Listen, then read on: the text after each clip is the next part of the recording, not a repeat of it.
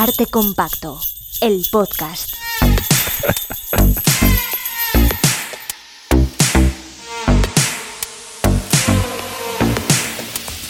Con Juan Rasanz y Bernardo Pajares. Ya, ya. ¡Feliz Navidad! ¡Feliz Navidad a todos! ¿Qué pasa la Navidad en realidad, no? ¡Feliz Año Nuevo! ¡Bien! Feliz salida y entrada de año, que eso se dice Pero eso es viejísimo. Eso se dice mucho, sí, sí. Eso, horror. mira, me acuerdo yo Ya, de que la la- campanita. No las voy a dejar, no voy a dejar las, los cascabeles, hombre, ya son mis cascabeles y no los voy a dejar. Madre- pues de hecho son míos. ¿eh? Están cosidos a un jersey de esos navideños feos. Es que en mi casa, cuando nos juntamos en Navidad, hacemos a veces concursos de jersey navideños feos, con esos kits que te, kits que te venden para hacer jerseys navideños feos. Y kits también son. sí. tiene, entre otras cosas, cascabeles cosidos.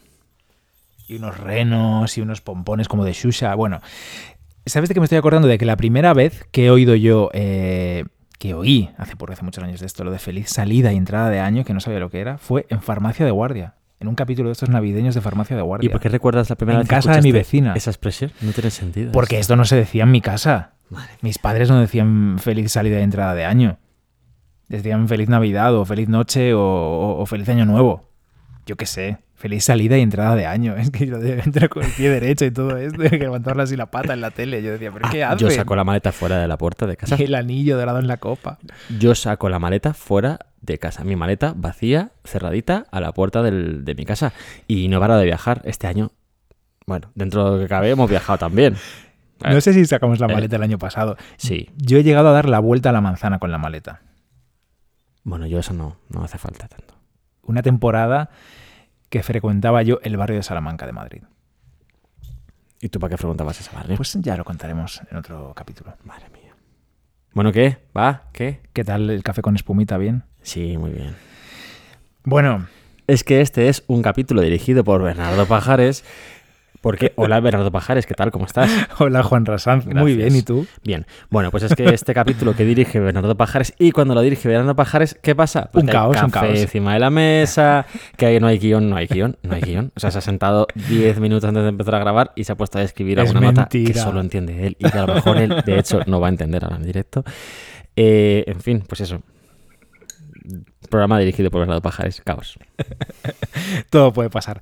Os hemos pedido preguntas para este capítulo Yes. y en este capítulo vamos a contestarlas. Oh, yeah. Tenemos preguntas en audio que nos habéis enviado Ay, qué bonitas. a través de. Instagram, a través del correo, Gracias. correo arroba artecompacto.com, ya sabéis, para lo que queráis. Casi para lo que queráis, casi. Y tenemos también preguntas que nos habéis enviado por escrito. Muchísimas, demasiadas por escrito. Yo voy a ir dando paso a esas preguntas Muy bien. y entre Juanra y yo vamos a ir respondiéndolas Pues también. claro, muy bien, ¿vale? Pero antes, tenemos un anuncio que hacer. ¡Ah! No quiero que llegue este momento, tengo mucho miedo. Sí. Vamos a hacer un arte compacto en directo con público. Los amigos de Taller de Contexto se han puesto en contacto con nosotros y nos han propuesto hacer un podcast en directo. Y hemos dicho que sí. Va a ser el 22 de enero de 2021 a las 8 y media de la tarde. Viernes. Viernes, ocho y media de la tarde, allí en un local que tiene el aforo reducido para que no entre ahí muchísima gente y se pete aquello de virus, todo bien. Aunque también tienen bar, beben- venden cervezas allí y venden cosas para escucharnos mientras tanto bebes una Pues claro, cervecita. o llegado un poquito antes de las ocho y media para Muy poder pichi. pediros algo y estar allí a gusto. Estamos preparando una cosa distendida Sí, pero en la tónica de arte compacto para, para entreteneros chicha, y para pasárnoslo chicha. todos bien. sí. 22 de enero, un viernes a las 8 y media. En Taller Madrid, Contexto, que es cerca del metro Iglesia, en Madrid. eso es, calle Juan de Austria 30. Ujú. Madre mía. Quienes podáis ir, nos encantaría veros allí. Oye, por favor, venid. A mí me hace muchísima ilusión. Las entradas van a estar a la venta en la página del taller Contexto. Sí, son 7.50. Sí, porque mira, ¿sabes qué pasa? Que es que, mm, vamos a ver, aquí yo mm, abro tal. Es que tú y yo nunca hemos cobrado nada por hacer arte compacto. Nunca nada de nada, de nada, de nada. Es algo que sale de nuestro amor y eso que dedicamos horas y energía a hacerlo, encantados de la vida. Y creemos que, bueno, pues ahora que ya nos lo han ofrecido ellos, ya que nos lo han ofrecido ellos, pues creemos que está bien que, oye, pues nos llevemos tres eurillos de cada una de las entradas, que tampoco nos llevamos más. Y bueno, está bien, ¿no? Algo es algo. Está Cultura, bien, tal. Hay cual. que renovar el equipo. Bueno, estas cosas que hay que hacer. Nos Te hemos acaba autorregalado. No, no, otro lado no. Santa Claus te acaba de traer. Papá Noel, perdón. Papá Noel, es te verdad. acaba Papá de traer una mesa nueva para grabar nuestros. No mesa, no Sí. mesa de tablero de, De madera. sonido. Una mesa de sonido nueva para grabar nuestros capítulos. No, porque la mesa nueva ya has anunciado tú aquí en el último capítulo, que ahora hablaremos de eso, que va a ser de mármol y que ya estamos cambiando. Bueno, sí, llegará, va. No, en serio. Que nos vendrán bien esos tres eurillos por entrada, tres y medio, que nos vamos a llevar, la verdad. El aforo por las restricciones del coronavirus va a ser muy reducido, así que bueno, va a ser muy poquita gente, pero Muy quienes gente. podáis, pues nos encantará veros allí. Jovenid, que venga alguien, por favor. No os dejéis solos. ¿Te imaginas? Estoy yo allí grabando el podcast tú solo, estoy yo solos. Pues lo, lo publicaremos y diremos, hola, ¿quiénes estáis aquí? Mamá, papá. no, porque no, No, estarán, porque no están en no. O sea que mamá y papá no van a estar. Eh, hola, buenos días. O sea que es que, pues, pues, pues nada, pues nada. Venid, venid Vamos, directo como no, Compacto. como no haya gente, yo ya. O sea, no, no, no. Por favor, venid, venid. Juanra, sabes que yo soy el del capítulo saludos y no puede pasar esto sin saludar Pero a si gente. hoy vamos a estar todo el capítulo Ya, nombrando a gente, vete ya, saludando a la pero gente. no es lo mismo. No, no, yo quiero mandar un saludo muy especial, cariñoso, a nuestro Pablo López III. Porque se ha currado unas carátulas para el podcast que si entráis en Spotify, en Evox, en Apple Podcast o donde escuchéis Arte Compacto, veréis que cada capítulo ahora tiene una imagen, no es ya el logo de Arte Compacto solamente, que es obra, por cierto, de Luis Mosquera, al que le damos las gracias y que nos ha actualizado hace muy poquito además, sino que cada Coautor de lo malo también, ¿eh? coautor de lo malo Cuidado, ¿eh? sí, con Brisa Fenoy. Bueno, cada capítulo tiene su imagen, tiene la obra de la que hablamos, o estamos nosotros ahí haciendo el monger también. Bueno, cada capítulo una imagen ad hoc. Gracias, Pablo, por eso y por muchas cosas más, que eres mm, una persona maravillosa. Y también lo son estas personas que nos han tuiteado, que han hecho maratones de arte compacto, que lo han compartido a, a través de esta cosa de Spotify, de lo que has escuchado durante el año. Bueno, hay gente que se ha escuchado Mm. 18 episodios de arte compacto en un día, como Rebeca, arroba superbecky92, o por ejemplo, 28 episodios, como ha hecho Macaolive. Esto es muy fuerte. En un día, 28, claro. Hay algunos que son cortitos, de los antiguos. Porque son cortitos al principio, claro. Pero esto quiere decir que han ido ahí rebuscando, han ido ahí para atrás. Que han dado al play y se han ido, cariño, a la compra. Se han dejado el este puesto. También es verdad. Bueno, saludos también para Paco, arroba cismabrides o cismabrides, no sé, a lo mejor yo lo estoy haciendo anglo y no es anglo, arroba cismabrides, que se ha escuchado el viaje a Roma. Esto siempre, eh, llegar a arte compacto Oh. viaje a Roma para nosotros mm, nos toca el corazoncito. Total. Y también saludos quiero mandar para Salvador, arroba Corbalán Estudio. Y ya, ¿no? Ya basta. Y ya vamos con la primera pregunta. Va a sonar, además es la primera pregunta Y suena ya. y suena ya. La primera pregunta que hemos recibido. Venga. Hola, soy la Eulalia y me gustaría preguntaros por qué creéis que la gente piensa que el arte es aburrido. Un abrazo muy fuerte desde Barcelona. Sois geniales. Gracias. La Eulalia tiene una voz de ser muy joven, ¿eh? Sí. Tiene voz de ser jovencita, jovencita. Me encanta tener oyentes jóvenes. Esto es que no somos tan carcas como nosotros pensamos. Me deja un poco loco con la pregunta, ¿eh? Pues me parece una pregunta Porque interesantísima. yo no la había escuchado esta antes. He de decir que algunas hemos escuchado los dos, otras solo uno. Porque yo te la he jugado, amigo Yo Juan esta no la había escuchado. Mm. El arte. No sé. Es aburrido. ¿Por qué hay gente que piensa que el arte es aburrido? Bueno, porque. Ay, no sé. Me voy a lanzar yo, ¿eh? Venga, dale, dale. Creo que esto es porque el arte normalmente cuenta una historia. Y esas historias a veces no están contadas en claves que la gente pueda entender. Cuando tú a las personas les das una llave que abre la manera de entender esas historias, el arte deja de parecerles aburrido. Qué profundo, amigo, qué bonito. Muy bien. Me estás Bueno. vacilando, ¿no? No, no, fíjate, muy bien. No, yo es que más bien mi respuesta iría por otro lado. Es que, eh, chica, para gustos los colores. O sea, mm, no sé. A mí me parece un coñazo absoluto, deja las campanillas, un coñazo absoluto el fútbol. Y yo me pones un partido, me da igual que sea Real Madrid-Barça, que la madre que los parió, que me voy a aburrir, probablemente. Y, y a otros les apasiona. Pues, eh, pues, los gustos de cada uno, pues no lo sé. El arte es aburrido porque tú dices que se cuenta de una manera muy en clave. Pues depende, ¿eh? pues depende. Mm, porque no tienen la clave para entenderlo.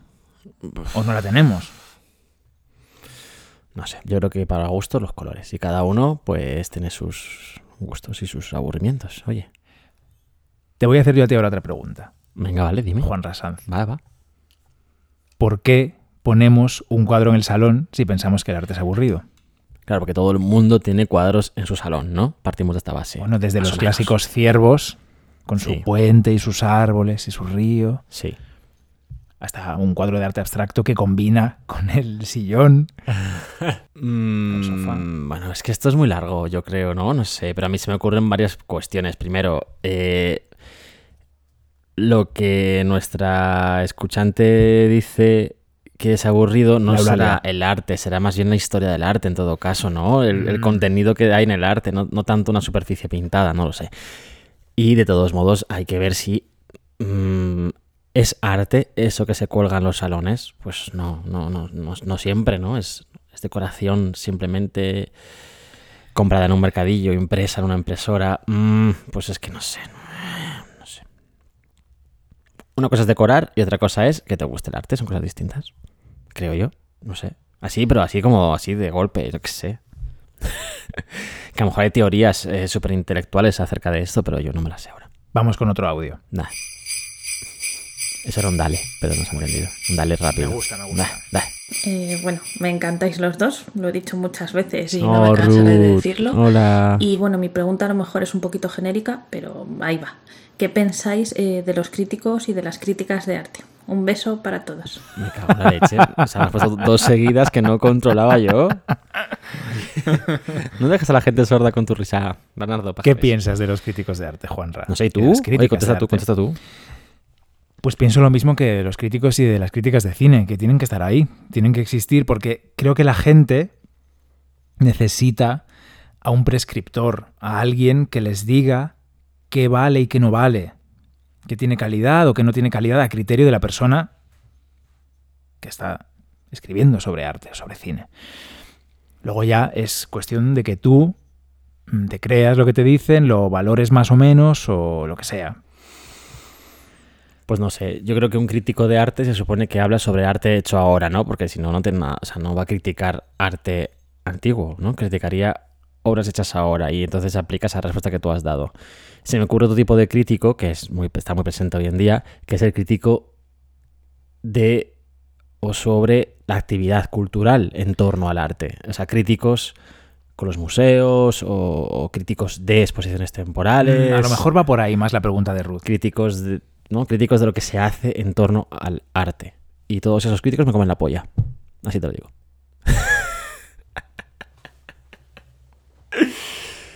Es que, mira, yo tengo un problema con ese tema de ese tipo de cosas. Y es que a mí el criterio de alguien que no conozco quién es, pues es que me, interesa más o menos o nada.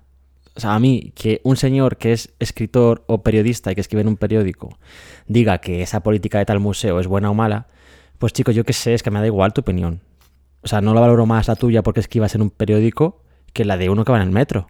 Uno cualquiera, quiero decir que es igual de válida, por supuesto, pero prefiero escuchar la opinión sobre la política de los museos de un, de un director de museo. Prefiero escuchar la opinión del director del Metropolitan Museum sobre el estado de los museos, yo qué sé, ¿sabes? Más que la de un periodista que escribe sobre eso. Es que las opiniones cada uno puede volcar las que quiera, yo qué sé. Mm, yo preferiría ser capaz algún día, no lo sé todavía, de, que de tener criterio propio. Me encantaría tener criterio propio para no tener que basarme en las opiniones de nadie. A menos de nadie que se dedique a eso, a opinar solo. Y no hacer. No sé si tiene sentido lo que he dicho yo, pero bueno. Sí, yo creo que sí que tiene sentido. Mm, bueno, yo creo... Estoy de acuerdo contigo, pero matizaría. Yo creo que cuando alguien se dedica vuelvo a, mi primera respuesta, ¿no? Cuando alguien se dedica a hacer crítica de arte o crítica de exposiciones temporales, se le presupone una formación, se le presupone un bagaje, se presupone que sabe de lo que habla. Y es verdad que no siempre es así. Y hay gente que escribe con, con un afán destructivo más que con un afán de. Bueno, de, de contar lo que, lo que se van a encontrar ahí en esa exposición, si hablamos de eso, o, de valorar a un artista de manera constructiva, valorando su carrera, valorando qué ideas está plasmando en su obra, ¿no? Creo que hay gente que escribe de una manera destructiva. Por eso es verdad que no siempre el papel de los críticos es fácil de defender. A mí me parece defendible siempre y cuando no hablen desde el desconocimiento, porque es muy peligroso tener un medio de comunicación, un, medio que, difunda tu mensaje, si tu mensaje está basado en el, en el, principalmente desconocimiento. Y a mí eso me parece muy peligroso. Tú sabes que yo colaboro en un programa de cine en Quinútico, en Onda Cero, y hay gente que me dice, entonces eres crítico de cine. Y yo siempre digo, no soy crítico de cine. Lo primero, porque no considero que, tenga el bagaje que se tiene que tener para ser crítico de cine. Lo segundo, porque no hago crítica. Doy información y doy mi opinión, pero siempre, siempre soy muy pesado en eso, ¿no? En, para mí esta película, esto. Para mí esta serie es recomendable. Por ejemplo, eh, hemos visto hace poco El desorden que dejas. Pues, bueno, para mí hay series de ese tipo que son mejores. Creo que El desorden que dejas es una serie que engancha, que, que se lleva bien, encima está ambientada en Galicia y tal, y, y, el entorno es muy familiar, pero creo que el guion pues hace aguas en algunas partes, creo que engaña al, al espectador en, en, bastante parte de la serie y bueno, para mí hay series de ese tipo que son mejores, pues intento hacerlo de esta manera, ¿no? No es no veáis el desorden que dejas, no es no vayáis a tal exposición porque es una basura. Siempre hay que valorar el trabajo de la gente. Hmm. Bien, sí, sí. Yo creo que es que una cuestión... Entramos en cuestiones de lo que decía un poco antes. El gusto, no sé si se puede, si se debe o si se puede, o yo qué sé, si, si está bien mezclar el gusto personal de cada uno con una opinión formada en base a una serie de criterios y a unas comparaciones con otros elementos del mismo tipo, etcétera. Creo que no es igual. O sea, una cosa es decir me gusta o no me gusta tal serie y otra cosa es decir es buena o es mala en base a estos criterios, en base a esta comparación con otras series del, mismo género y lo mismo hablo de arte, museos y demás. ¿eh? Entonces creo que existe ese peligro, mezclar gusto y opinión con la opinión, o sea, opinión subjetiva me refería, con opinión... La opinión siempre es subjetiva, claro. Sí, subjetiva, pero, pero no todas las opiniones valen igual. Twitter las iguala a todas. Pero yo creo que no todas las opiniones valen igual. O sea, es lo que te decía antes. Yo prefiero escuchar la opinión sobre X tema de alguien experto en ese tema que de, de un cualquiera. O sea, cada uno tiene su opinión, por supuesto, y todas son respetables, por supuesto, pero no todas son igual de válidas. Yo no puedo opinar sobre eh, las operaciones de a corazón abierto porque es que no tengo ni puta idea del tema. Es como, ¿qué, te, ¿qué piensas sobre la vacuna? ¿Qué, te, ¿Qué opinas sobre la vacuna del COVID? Pues es que lo que yo opine sobre la vacuna del COVID no tiene ninguna importancia ni trascendencia. Ninguna. Pregúntale a un científico, a un virólogo, a un... yo qué sé. Pero no me preguntes a mí, yo qué sé. Pues igual todo el mundo puede opinar sobre tal expo, pero evidentemente, por supuesto, pero quizá también, bueno, pues eh, yo, yo prefiero escuchar la opinión de alguien experto en materia para eso. ¿Otra pregunta? Vamos a ir un poco más, algo un poco más divertidito, ¿eh? que estamos aquí intensitos. Bueno, aquí mando yo. Tú sabes que esto lo dirijo yo. O sea, yo, según te portes, yo te pondré las preguntas de una manera o de otra. Tú verás. Vale. Y tampoco te obligo a contestar. Tú puedes contestar o no contestar. Puedes decir paso palabra. Esto es toda una densidad, madre mía. Yo venía aquí sin prepararme nada y mira. Venga, este es para mí además. Mira, puedes descansar un poco. Pregunta de arroba manufese por Instagram. ¿Pregunta solo para ti o qué? Para mí solo. Pero bueno, ¿esto qué es? ¿Cuándo ver en los directos de las mañanas del Museo del Prado? Ver con B, no con V. O sea, ¿cuándo va a estar Bernardo Pajares en los directos de la mañana del Prado? Pues ya estás. Pues cualquier día. Pero sí, sí, porque, bueno, en realidad estoy ayudando a, a, Javier Sainz con los guiones o estoy haciendo la producción de los directos y, A Bueno. veces estás con el móvil en la mano también contando historias. Sí, y con, el, veces, con el pulso temblando porque es muy complicado. Y a veces apareces en cámara también contando cosas. Se pueden ver ahí en el Instagram del Prado. Sí, revisa el perfil del Museo del Prado en Instagram y me verás por ahí y seguramente Sí. pronto me verás también. Y la voz de Bernardo son está muchas en mañanas. muchos de ellos. Muchos, muchos. Otra pregunta. Arroba Ainhoa Robledo nos dice, Hola, Ainhoa, ¿qué tal? Ainhoa, Muy buenas, Ainhoa. Hola, Ainhoa. Hello, Ainhoa. Que les llama Nierga. Ainhoa Robledo nos dice, estoy un Ainhoa, ¿qué poco perdida. Ainhoa, hola. Amiga de la noche. Good morning. Good night. Hello. Ainhoa nos dice, Buongiorno. estoy un poco perdida con mi futuro. ¿Algún consejo para empezar a trabajar en museos?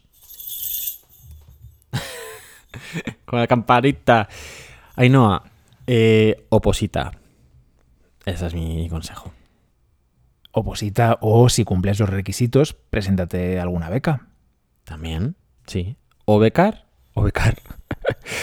o beca u opositar. Es- son las dos vías para trabajar en un museo así. No, a no ser que sea un museo privado que puedes en- entregar tu currículum directamente, claro. También, sí, también.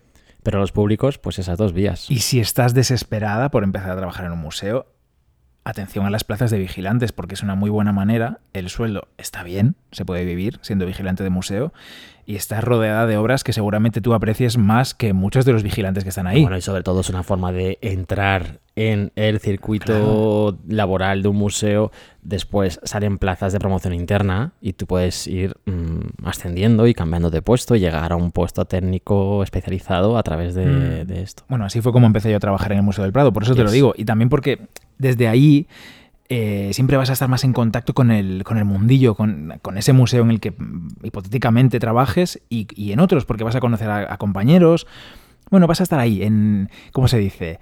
En la... En la salsa, no, no es, de- es otra cosa, no es en En la el salsa. mejunje. En el mejunje. En el meollo. No sé, ¿qué dices? Ahí, Es otra palabra, pero no me sale, da igual. En la salsa, sí, vas a estar en la salsa. en el cotarro. En el cotarro, tampoco era el cotarro, era otra cosa, pero da Ahí. igual. Ainhoa, Ainhoa. ánimo y a por ello, de verdad, que se puede. Y Ainhoa. seguro que eres jovencísima además. Seguro. Seguro. Comparado contigo, seguro. Oye, vale ya con esto, no me gusta esta broma, no me gusta. Que cumplo 38 años el año que viene. ¿Cuántos? Perdona, que es que has hablado un poco más. Cállate. 38 años cumplo el año que viene. Pues muy bien, muy ¿Eh? joven. Y como te saquen los cascabeles, verás. Otra pregunta. Arroba sara.csv, que es una chica majísima. Obra o autor que os marcaron o hicieron que os interesaseis más por el arte. Oh my god. Esta es fuerte, ¿eh? Echo my face. Venga, empezamos con los recuerdos. Joder. Calla le quita jersey a este hombre. ¿Qué? Bueno, como dice, dice que nos Sara. hiciese interesarnos por el arte. Que nos marcase. Por tanto, bueno, vale, ya. Yo me quedo con esa parte, que me interesa. La Yoconda. Coño. No. Entonces, si es interesarme por el arte, me voy a antes de estudiar la carrera. Porque una vez empecé a estudiar vete. la carrera, ya no, es, ya no es que tenga interés por el arte, ya es que lo tendría que estudiar por cojones. Entonces, antes de estudiar la carrera, cualquier cosa egipcia. O sea, yo en mi casa, en casa de mis padres, mm, pasaba horas y horas y días y meses y semanas estudiando y leyendo sobre Egipto. Yo era el típico, sí, uno de esos chavales frikis que les gustaba la egiptología y que yo estudiaba egiptología en mi casa y que por eso estudié historia del arte. Fíjate, luego es que, vamos, ni he estado en Egipto nunca todavía, madre mía. Ni, ni, y, y ya he olvidado todo lo que aprendí. Bien. Eso no es verdad, porque además tú y yo hemos hecho algún viaje en el que hemos visto obras de Egipto Claro, porque están en otros y sitios. tú sí. has demostrado, efectivamente, no hemos ido a Egipto, pero hemos ido a otros sitios a, ver cosas de Egipto. En Londres se ve más Egipto que en Egipto. No, más no. Y, y en otro viaje más, ¿te acuerdas que fuimos a una visita guiada? ¿Dónde era esto? En Portugal.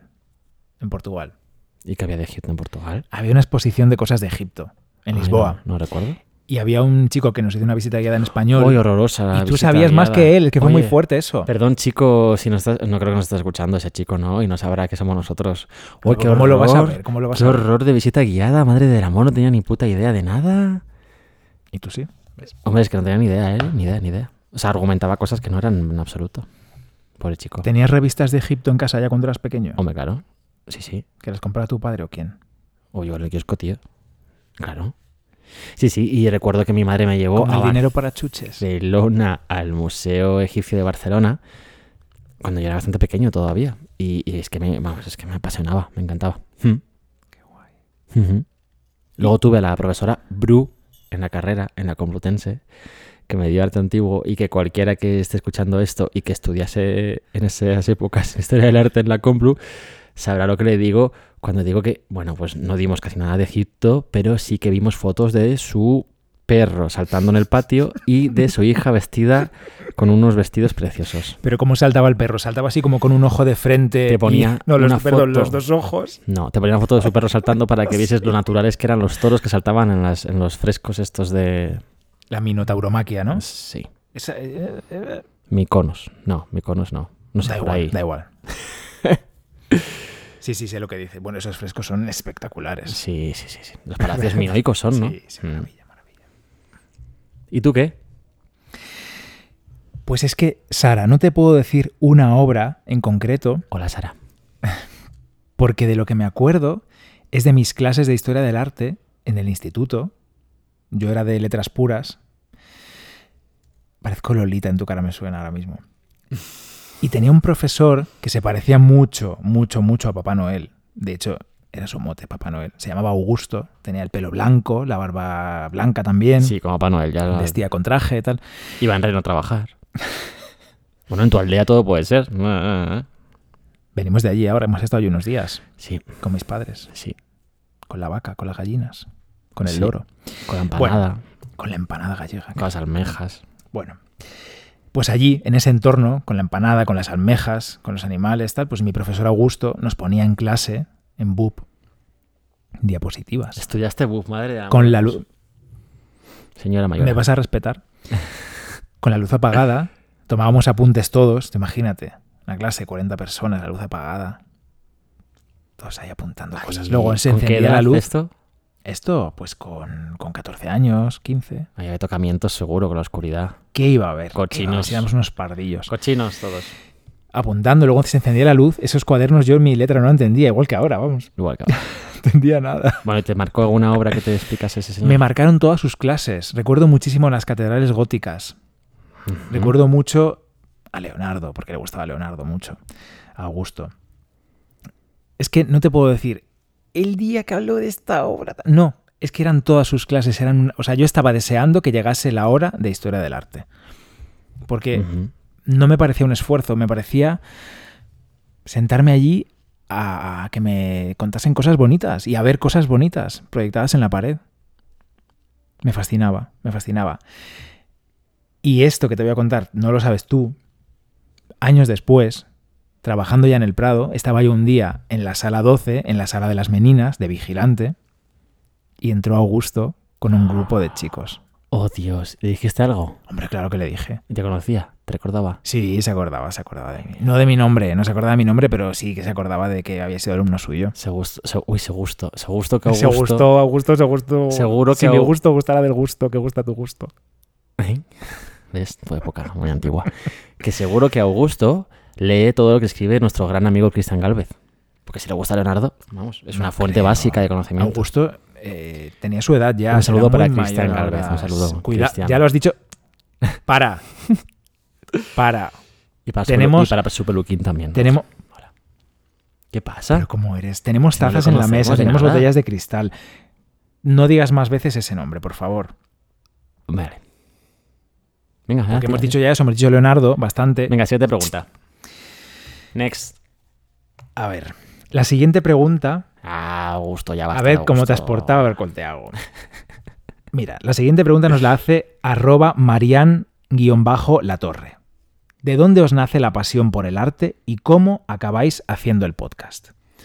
Bueno, los orígenes de mi gusto por el arte ya están explicados. Te lo he explicado en la pregunta anterior, Bernardo. Egipto, mi casa, mi familia, todo muy bien. Mm, Barcelona, Museo Egipcio. bien. Egipto, mi casa, teléfono. Ahora bien, eh, ¿cómo haciendo, acabé haciendo el podcast? Bueno, porque tú lo estabas haciendo ya. Tú, hace años que empezaste con esto de arte compacto, antes de que estuviese súper, súper de moda el tema de los podcasts, como hasta ahora. Y eh, bueno, yo te conocí, de hecho, es que escuché antes tu voz en el podcast de Te Comparto, comparto, compacto, que en la vida real. Entonces, eh, pues eso, te escuché ahí tal y cual, y después ya nos conocimos y todo eso, y entonces tú has insistido en que yo entrase en el podcast y lo estoy, aquí estoy. Yo te insistí en el viaje a Roma, precisamente. Sí. Te dije, oye, ya que estamos aquí.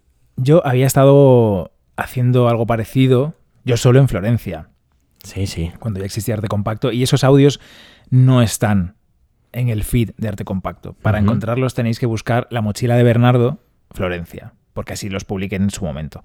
Eran unos audios que hice para mí mismo y al tercer audio que había grabado dije, va, venga, voy a publicarlo porque total, ya que estoy.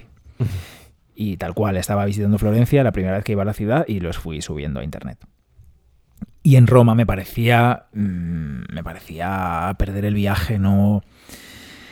No grabar esos, esos diarios de viaje contigo, además, porque yo había estado en Roma, pero tú habías estado en Roma cuántas veces, o sea, incontables.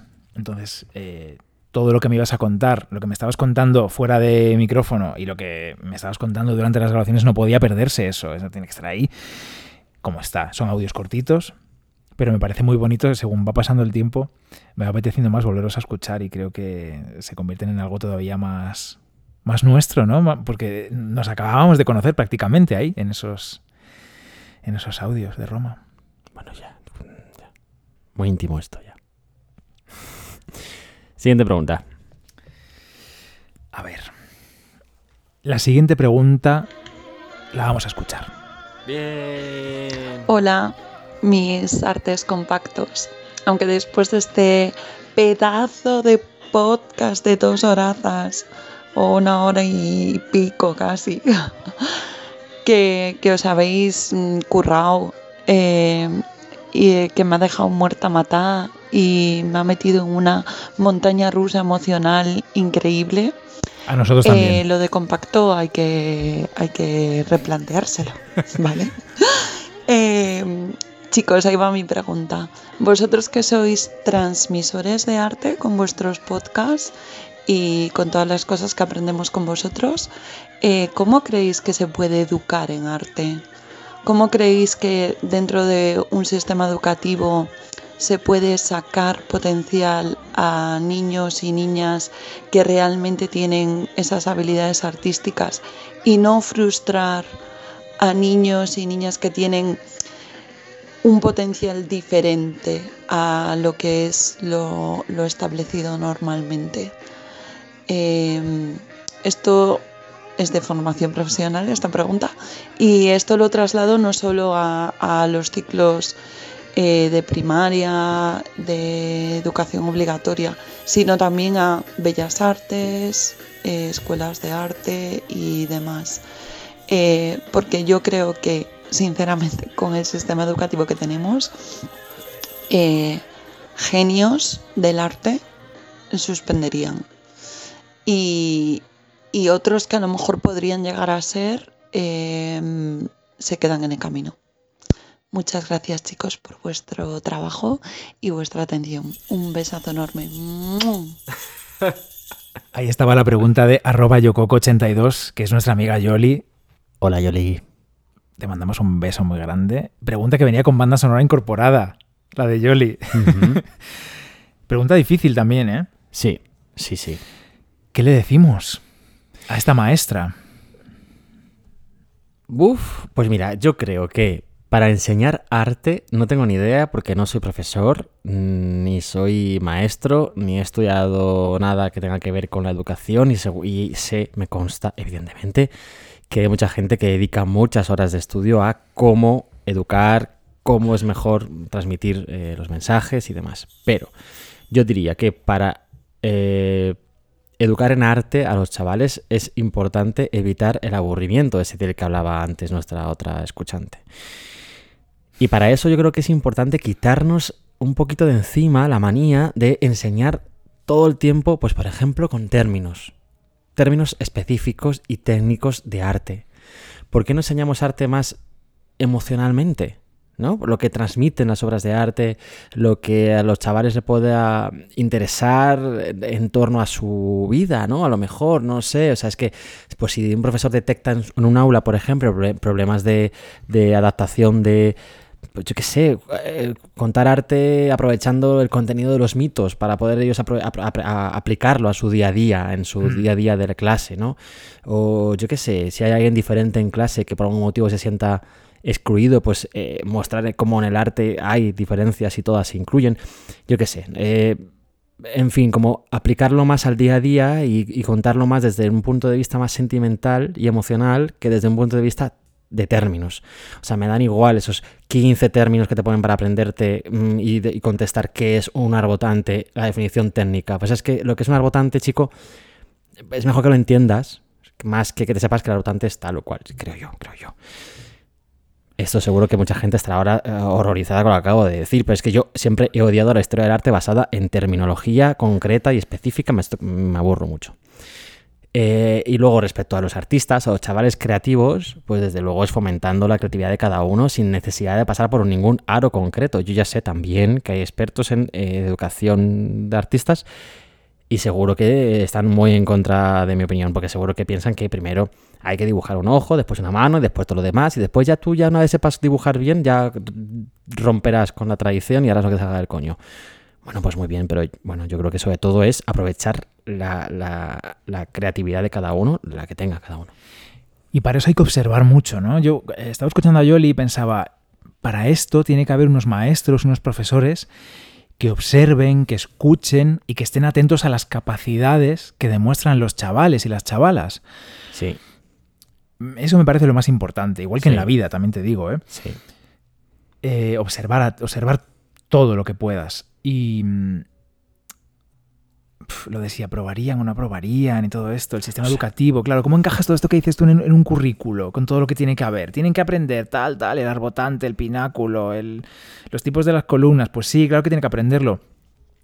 Ya, pero A mí- ¿cómo? ¿Cómo? Claro, a mí ¿Cómo? esto, lo que me viene siempre, y también esto me viene de la observación de muchos, bueno, muchos profesores, muchas profes, muchos guías en el museo, creo que la gente, niños y adultos, se da igual, conecta con lo que les estás contando cuando detectan pasión. Sí, Cuando detectan que la persona que lo está contando sí, está apasionada contándolo. totalmente. Y eso es muy difícil de fingir. Entonces, totalmente. Creo que si tú como docente te apasionas por lo que estás enseñando en clase, los Sí. alumnos, en mayor o menor medida, se van a apasionar contigo. Yo también lo Luego creo. tendrás tus capacidades para contarlo mejor o contarlo peor, pero lo importante es que estés apasionado. Y ahí es cuando vas a enganchar con la gente. Sí, pero vamos que seguro que hay un montón de grupos con miles de características, con chavales que no quieren escucharte, Claro. con problemas reales del día a hay día que personalizar. que no podemos tenernos dos en cuenta cuando tenemos ni idea, Yoli. Pero, pero, desde el punto de vista de la comunicación del arte, ya sabéis todos que nosotros apostamos por una comunicación ausente, carente de mm, pompa. ¿Pompa? De pompa total, sí, sí, sí. Es que no me gusta nada la, la- la- ¿qué- qué necesidad. Fúnebres. ¿Qué, neces- Arosa. qué necesidad hay de hablar de arte siempre con esa...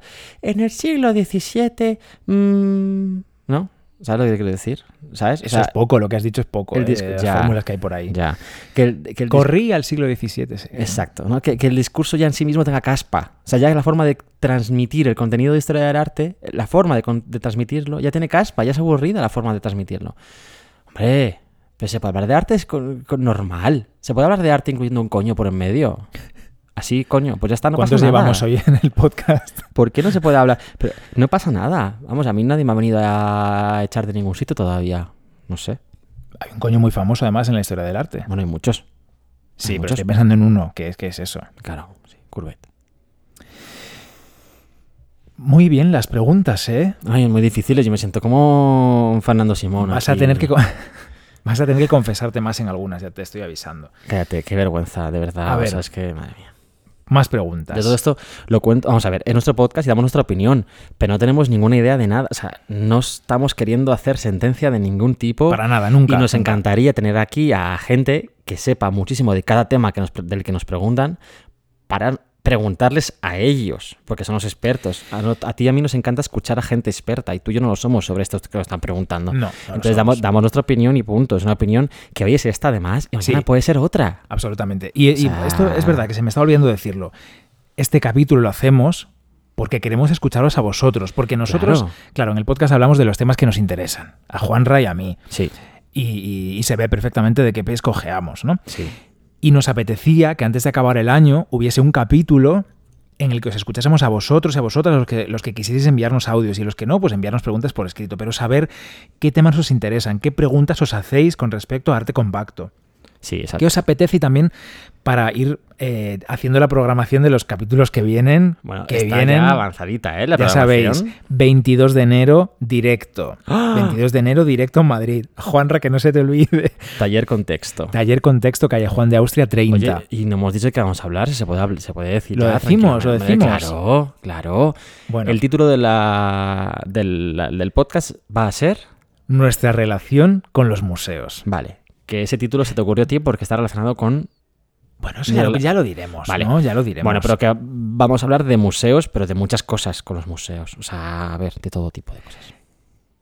Qué nervios, Y ¿eh? ya está, sí, muchos nervios. bueno, y también, y también hacemos este capítulo de hoy porque estamos aquí entre Navidad y Nochevieja. De vuelta a nuestro piso Este de año Madrid. 2020 ha sido un año muy intensito para todos. También Estás para- haciendo los gestos como de Lola Flores cantando la bomba gitana. También ha sido intenso para este podcast del 2020 y teníamos ganas de acabar de manera distinta, ¿no? Y, y el último capítulo fue muy intenso, mm, muy bonito, muy académico y queríamos acabar de una manera un poco más distendida. Nos habéis tal. enviado muchos mensajes Pero yo estoy sufriendo hoy más que, lo de ti- que el otro personas día. tocadas con Peter Huyer y con David Bognarovich. Sí. Por cierto, que tenemos que decir, nos ha escrito el coordinador de la exposición de La historia me quita el sueño de David Bognarovich en el Museo Reina Sofía, a la que contamos que habíamos ido. Sí. Ha escuchado el episodio. Rafa. Hola, Rafa. Además nos ha enviado muy amablemente un regalito relacionado con David Bondarovich. Estamos encantados. Gracias, nos ha hecho mucha ilusión. Oye, Igual por que todos cierto, también recibimos, recibimos aquella copia magnífica De Guernica, de Guernica coloreado con los colores Bueno, bueno, de la bueno. bandera de la República que nos ha enviado un amigo. Un amigo seguidor, del podcast del también, podcast. que nos comenta mucho a través de Twitter. Sí. Gracias. ¿Cuántas cosas? Bueno, si antes teníamos una pregunta de Yoli, que es amiga, ahora tenemos una pregunta de otra amiga, que es Alicia Suárez, arroba Aicilla en Instagram. Esta es la pregunta. A ver si la encuentro. Tengo las manos, fíjate, me he manchado con el boli hoy. Tengo las manos como en el cole cuando te pintabas entero. Aquí está la pregunta de Alicia. Yo quería preguntaros que mm, después de haber hecho las mm, bueno, pues los podcasts y tal, o sea, haber hecho, haber dedicadole más tiempo al podcast, si tenéis algún otro reto que quisierais hacer con el contenido en otra plataforma o en otro formato o en otra que, ¿a dónde os gustaría eh, llegar si pudierais salir de lo que es un podcast? Que un besito muy grande para los dos. Un beso, Alicia. Yo quiero llegar a ese día 22 de enero y tener público a quien hablar. Por favor, venid a vernos, por favor, por favor, por favor. Eso es lo que yo quiero. Eso es lo que yo quiero. Yo quiero llegar a 2021 y casarme contigo, Juanra. A ver, eso ya hablaremos luego. Si eso, si eso. Ya veremos. Eso, de verdad te lo digo, pues que, que- venga gente a vernos el día 22 de enero es lo siguiente a lo que quiero llegar. Nos ponemos metas cercanas. Y luego, aquí oye, Arte Compacto. pues eh, a ver, yo qué sé, no me cierro a que algún día venga algún patrocinador y colabore con nosotros, claro. Estaría Estamos guay. abiertos a patrocinadores. Estaría bien. Pero, ah, bien, ya está. A mí me gustaría tener tiempo para escribir. También llegará, seguramente. Difícil, Llegará, llegará. pero llegará, sí. Next. Gracias, Alicia, por tu pregunta, ¿eh? Espero que estés ahí en el naval, bien agarradita, para no marearte ni nada. Claro, es que es Alicia Suárez, Museo Naval. Pregunta de arroba Pablo LZR, Pablo López III. Hola Juanra, hola Ver.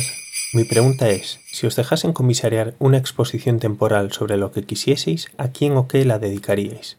¿Algún artista o temática que creáis que la merece? ¿Alguna obra de cualquier museo o institución del mundo que os gustaría incluir o hacer girar en torno a ella un discurso expositivo?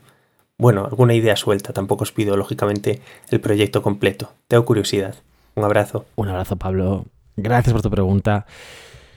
Eh, pues mira, yo lo haría sobre el inicio, los inicios del Renacimiento en España. Ya está. Reuniría obras, esculturas, pinturas y dibujos, estampas, todo lo que se pueda reunir en relación con la llegada de las novedades del Renacimiento a los artistas españoles.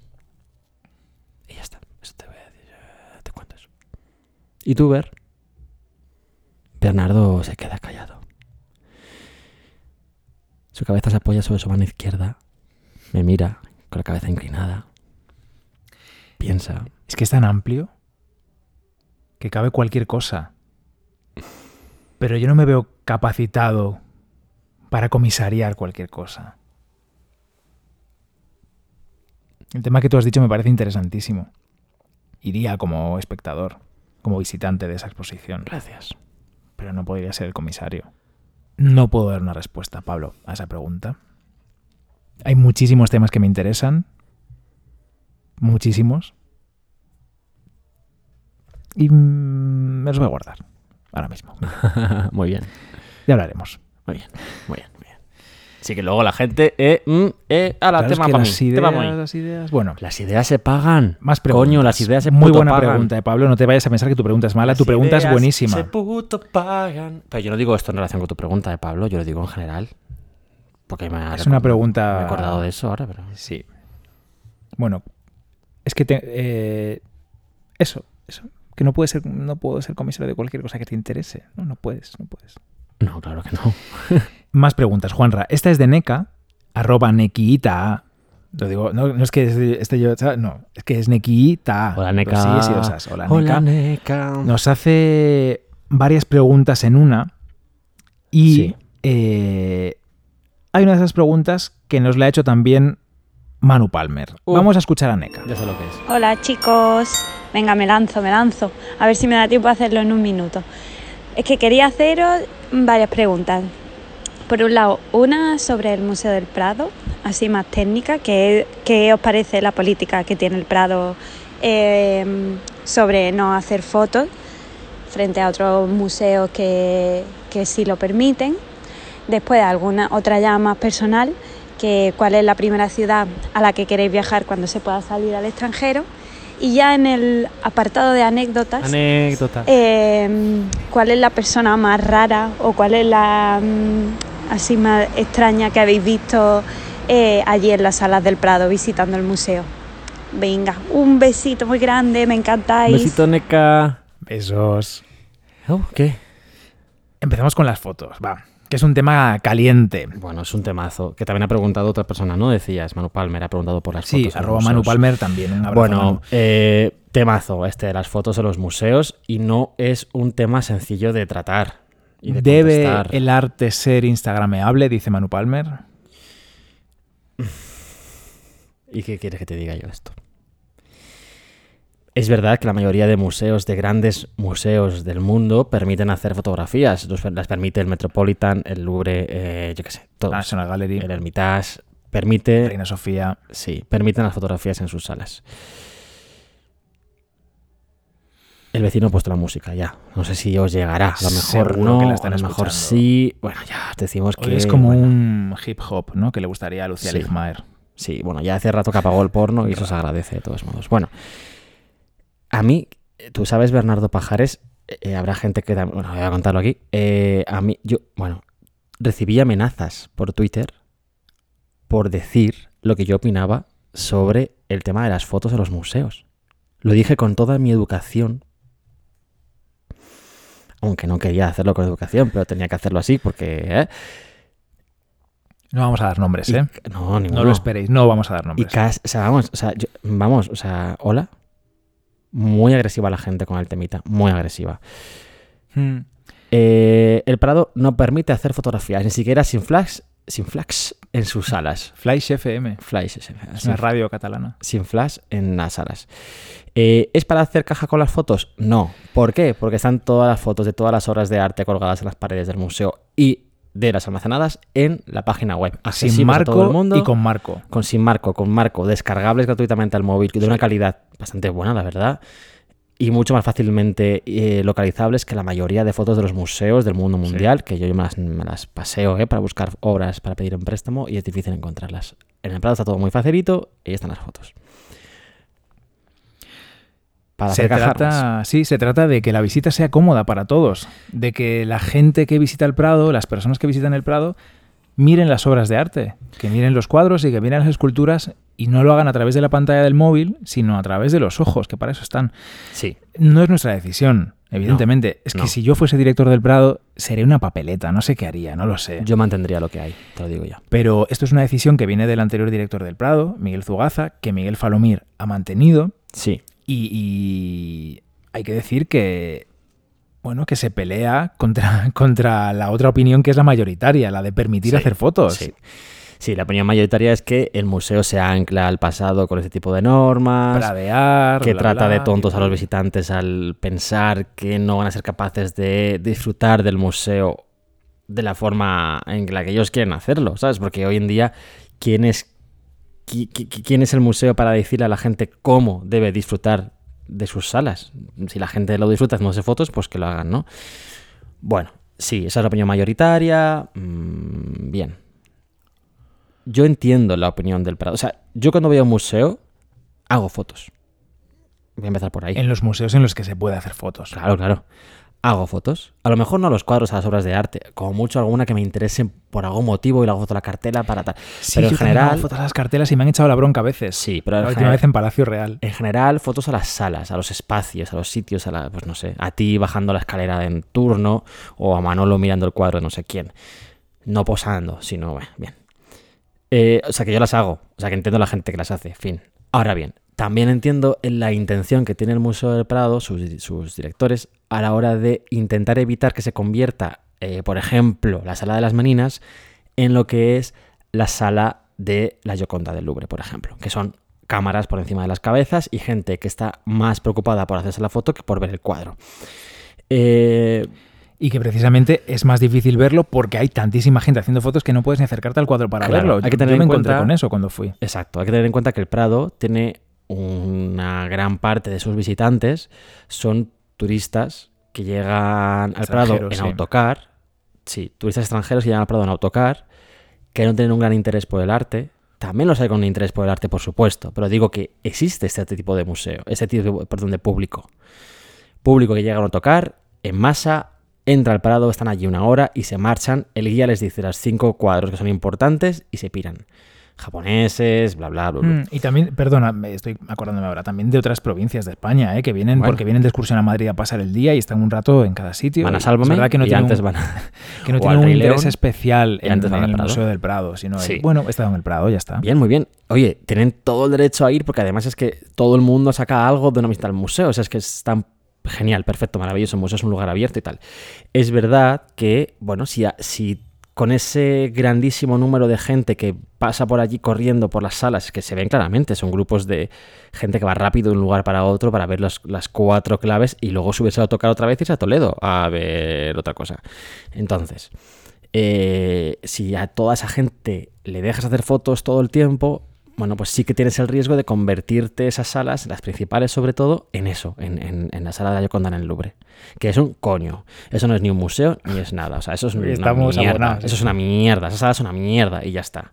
O sea, tener pen- tensabarriers formando el pasillo para que la gente llegue o no llegue a la- al cuadrito para hacer la foto, eso no. Eso no. Y ya está. Así que, como resumen mi parte, entiendo la decisión del Prado, entiendo qué es lo que está detrás de esa decisión, aunque como usuario, pues también entiendo la otra opinión. ¿Se ancla en el pasado? Pues un poco. ¿Trata de tontos a visitantes? Pues algunos sí. Eh, en fin, lo entiendo todo. Mm, yo como persona que estaba encargada de decir no haga fotos, creo que hay veces que deberían hacerse ex- excepciones. Y creo que cuando estás encargado de decir no haga fotos, también tienes que tener unos modales. Lo que no puede ser es que haya un vigilante que esté gritándote cuando ves a una persona, por ejemplo, hacer una foto a una cartela o hacer una foto a una obra en un momento en el que no hay nadie más en la sala, que no está molestando a nadie, que no ha saltado el flash, pues no hace falta pegar un grito a la persona porque haya hecho esa foto. Puedes decirle amablemente, por favor no haga más fotos porque aquí no está permitido. Ya está. Si es que la, eh, la intención de la dirección no es que no se hagan fotos, sino que no se convierta el Prado en lo que tú acabas de decir. Sí. Entonces yo creo que sí que sería importante, y esto no se hace, dar instrucciones a las personas que están en salas, a los auxiliares, que se llaman así, ¿no? Auxiliares de, servicios generales, para que no griten en la sala y que cuando recuerden al público que no se puede hacer fotos, porque no hay carteles, que esto también nos lo decían mucho, a mí me lo decían, es que no hay ningún cartel que ponga no se puede hacer fotos, no, no veo una cámara tachada ahí en la sala en grande, no, no, no las hay. Entonces es normal que la gente, y más en, en la situación que vivimos hoy en día, ¿no? Todo el mundo tiene un móvil. Joder. Es normal que saques el móvil y quieras llevarte un recuerdo, que quieras publicar una story en Instagram, que quieras mandar una Sí. foto a tu madre Total. porque estás en la sala de las majas de Goya y tu madre conoce las majas de Goya. Sí. Estás encontrando un vínculo con ella ahí. A tu madre le va a hacer ilusión ver las majas de Goya y a su hijo en ella. Es normal. Pues que la persona que está ahí no grite, porque no pasa nada por eso. Ya, exacto. Que no se convierta tampoco en la sala de la capilla Sistina, Claro. porque entonces no ves la capilla Sixtina. Escuchas a los vigilantes gritando, no foto, no foto, y la gente pasándoselo por el arco del triunfo porque hacen las fotos igual. Y, o sea, la experiencia es pésima. Por Por eso tanto- tampoco me gustaría que el Prado fuera eso, de gente gritando no foto y gente haciendo fotos porque les da igual lo Ya. que diga el vigilante. Total. Sí, sí, sí. O sea, yo me parece bien, o sea, por tanto, a lo mejor quizá estaría bien, no sé, que la norma siga siendo la misma, no hacer fotos, pero que luego los vigilantes sean un poco flexibles según lo que estén viendo, ¿no? O sea, si es un grupo de japoneses que van corriendo de un lado para otro y todos sacan el móvil para hacer foto corriendo y se ponen delante para posar, además se ponen delante evitar eso, de claro. espaldas al cuadro, poniendo en riesgo eh, el, el cuadro, porque te puedes Sí, es que tropezar de espaldas con la factores, catenaria, claro. te puedes caer, o el típico palo selfie que puedes golpear a lo que sea, o fíjate ese turista de este verano en, en- no sé dónde fue, que se sentó encima de una escultura y, rompió Mm, el dedo. sí, yo tampoco recuerdo dónde fue, sí. Para hacerse la foto, se sentó encima hacer- En fin, las fotos son peligrosas en cierta medida. Entonces, es verdad que se podría ser un poco flexible, es cierto. Aunque, también te digo, Instagram está lleno de fotografías de, hechas en el interior del museo, ¿eh? de la gente que las hace y punto, y no pasa nada. Y nadie ha muerto por ello. Y en TripAdvisor te diré, ¿en qué he dicho? ¿Dónde? Estoy un poco yo malo y hablando fatal. En TripAdvisor eh, hay un montón de comentarios quejándose del hecho de que no han podido hacer fotos en el Museo del Prado, que se hacen en todos los museos del mundo y que en el Prado no, y que, que eso qué coño es. Sí, sí. Que después de pagar 18 euros no puedes hacer fotos. Ah. Sí, sí. También hay una gran parte del público del Prado que entra gratis, porque el Prado es gratis todos los días, las dos últimas horas de apertura. Correcto. Y esa gente también se queja porque van corre, corre y quieren verlo todo en ese ratito. Bueno, ya, que estamos aquí En un poco fin. haters, eh, cariño. No, no, no, no. Eh, Yo amo, de verdad, amo a la gente que visita el Prado. Que no parezca eso porque no lo es.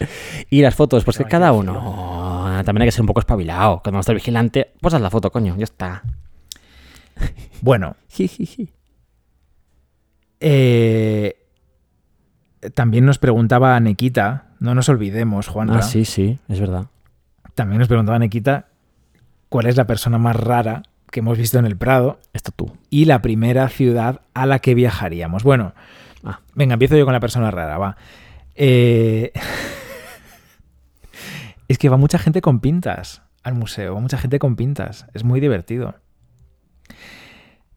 Un día había un tío en Albornoz. En Albornoz de hotel. Con las zapatillas de estar en casa, con unas chanclas de estas, yo imagino que serán de las del hotel que te ponen ahí, ¿sabes? Sí, como de sí, sí, rizo. como- sí, sí. y el Albornoz blanco.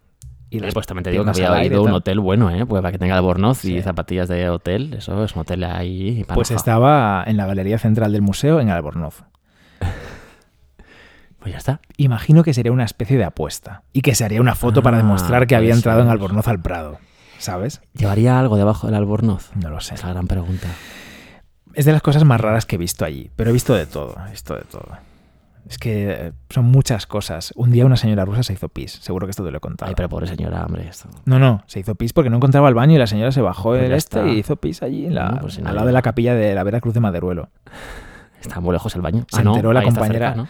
Está cerca, pero la señora no lo encontraba porque es una sala que tiene eh, muchas, eh, muchas columnas, tal. Sí. Y la señora no encontraba Bueno, pues ya está. el baño y la vigilante de la capilla oyó como un chorrito y dijo, uy, un riachuelo, ¿qué pasa por aquí? De repente, ¿qué es esto? Se asomó y vio a la señora ya subiéndose. Bueno, oye, por cierto, eh, yo pensaba, no sé por qué, cuando, cuando has leído esta pregunta, yo lo he entendido como qué personalidad o qué personaje así como curioso nombre famoso habías visto por allí. No ¿Ah, tanto sí? gente rara, no sé. Y si fuese por ahí la pregunta, ¿qué dirías? Personaje famoso, raro, curioso. Bueno, a lo mejor no raro, curioso, o que te impactase muchísimo, no sé. Me impactó Charlize Theron. Pues por ejemplo. Me impactó mucho Charlize Theron porque es mm, altísima y, y muy guapa. Iba vestida de verano, de como va cualquier guiri en verano. Y aún así veías que era una tía espectacular, que además la reconocí porque no porque fuese con seguridad ni nada, iba con una amiga. Es que esto hay que Cuando contarlo. pensé qué guapa es esta mujer, dije, pero coño, si es Charlize Theron. Vamos a comentarlo. Aquí hay gente, hay gente famosa en el mundo, o españoles o de fuera, que avisan antes de ir al Museo del Prado, avisan a las oficinas, avisan a quien corresponde. Bueno, pues para que le pongan un servicio pues un poco así, ¿no? Para que a lo mejor alguien les explique algo, o con, o lo que sea. ¿no? O con menos público, un poco. Cuando tienen un nivel Sí. de popularidad muy grande, intentan ir a una Madonna, fue a museo cerrado. Hostia, esto no. Y la acompañó Zugaza. Pero pagaría lo suyo, claro. Pagaría lo correspondiente al museo cerrado, seguro que sí. Precios públicos publicados y ahí está. Seguro. Eh, ahora bien, también hay gente famosa que va sin más, o sea, que no avisa a nadie y que ellos entran allí, pagan su entrada y, y recorren el museo. Así Un- fueron Javier Bardem y Penélope Cruz y se tuvieron que marchar. Porque les reconoció a la gente, pobrecitos. No puede claro, ser. como pareja icono y, no podían estar porque Bueno, les agobiaban. Un sábado, un sábado que yo mm, ya trabajaba allí en el museo y estaba en mi casa tranquilamente, vi una story en Instagram de Ricky Martin. History. Ricky Martin con su marido en la puerta del Prado. Pero esto fue hace poco, además, ya nos conocíamos tú y Y yo. fue como una de, pero, pero, pero, pero, pero, ¿por qué no han avisado? Que Yo quiero ir, yo quiero ir a... Quiz". Hombre, no, esto no se hace... Bueno, pues eso. Porque además el marido de Ricky Martin es, es artista. ¿Sabes quién causó sensación y dejó huella entre las vigilantes? ¿Quién? Chayanne. Todavía se recuerda, en la época de Torero, esa época, amigo. No me lo puedo creer, Chayanne. Pues Qué bajón. Dejó huella porque debió de ser tan simpático con todo el mundo que todavía se recuerda Coñazo. lo majo y lo guapísimo que era Chayanne Madre mía. cuando fue al No, Prado. es que claro, por el Prado ha pasado todo el mundo. Hace el poco estuvo Rosy Palma, estuve yo con ella, y fue simpatiquísima con... sim- Estamos hoy finos. Simpatiquísima con todo el mundo. Mucho. Estuvo también con ella nuestra restauradora, que le mandamos un beso desde aquí, Sonia Tortajada, que la conocéis todos seguro. Sí. Bueno. Venga. Y ciudad que queramos visitar después del confinamiento este, cuando se pueda. Yo tengo muchísimas ganas de volver a Roma. Yo, como ciudad, ciudad, ciudad, querría ir a Muchas. Berlín cuanto antes. Ostras, Berlín. Sí. Bueno, y tenemos un viaje pendiente tú y yo a Granada desde hace años. O sea, que es que nunca lo conseguimos. Es que a Granada íbamos a ir en octubre cuando nos confinaron y dijeron que no se podía salir en el puente. Claro. Y íbamos a hacer un capítulo especial desde allí Sí. y no pudo ser. Sí. No pudo ser. Habréis escuchado un capítulo del podcast. De ah, pocas. De pocas. Eso se dice de cualquier manera ya. Podcast, mm, pocas. Sí, habréis escuchado un capítulo del podcast desde Granada, Lo escucharéis. grabado en el puente de Todos los Santos, pero no ha podido ser. Pero ya llegará a Granada. No, llegará, llegará. llegará. Más preguntas. Madre mía, Vamos a contestar preguntas. rapidito porque esto va a ser un capítulo sí, eterno. Vais a tener hasta Reyes. Arroba cosas que le gustan a Alberto nos pregunta. ¿Cómo os conocisteis y cuánto tiempo lleváis juntos? Bueno, pues esto Esto lo hemos contado en el podcast. Y no vamos a contarlo hoy más porque es parte de nuestra relación con los museos, Bernardo. Y lo contaremos el día 22 de enero. Hombre, claro. Lo contaremos el día 20. Se llama gancho, ¿sabes? El día 22 de enero lo contaremos en nuestro capítulo. Cebo, cebo. total. Bueno, que quien no esté aquí, que no pueda venir a Madrid, Lo o que vamos no a pueda publicar. tal, claro, se va a publicar normal, como un podcast más, o sea que lo escucharéis todo el mundo. Next. Thank you. Vale. Hacía mucho que no cantaba. Me estoy acordando. Cosas que le gustan a Alberto. Nos preguntaba esto que contestaremos en el próximo capítulo en directo, pero nos preguntaba algo más, Juanra. Sí. Y lo tengo aquí en mi cuaderno. En ese capítulo se va a ver la verdad sobre nosotros y cómo normalmente cortamos y, y nos trabamos mogollón. Y, Pero si no estamos cortando nada, hoy estamos del tirón aquí. Hoy esto es como es un ensayo para el directo, sí. A ver, A ver, cuéntame, fíjate. Mm. Sí, ¿qué? ¿Qué pregunta? Yo te lo puedo buscar también, ¿eh? no, no, no, no, no, no. Es que, que te veo un espera, poco perdido. No, claro, es que no. Ya ha llegado el momento. Señores, cojo el micrófono con la mano para decirles que ha llegado el momento en el que Bernardo no está entendiendo su letra. Claro, no me extraña, la ha hecho ahí corriendo. No puede ser esto. No me hagas contar que esto Coño, tenía que haberlo citado, hecho citado, en mi portátil y que se me ha estropeado el portátil. Porque entonces nos hacen, nos hacen una, un- compran la entrada, no, nos hacen una donación por PayPal para que nos compres otro portátil. Se me ha estropeado el portátil. Sí. He bajado a comprar un cable de, de car- de cargador de batería pensando que era eso y no. Me he gastado 80 euros en el cargador de la batería del MacBook Pro y sigue sin encenderse. Así que no era eso. En fin, un drama total. Eh, sí. Fíjate. ¿Qué no parece la pregunta?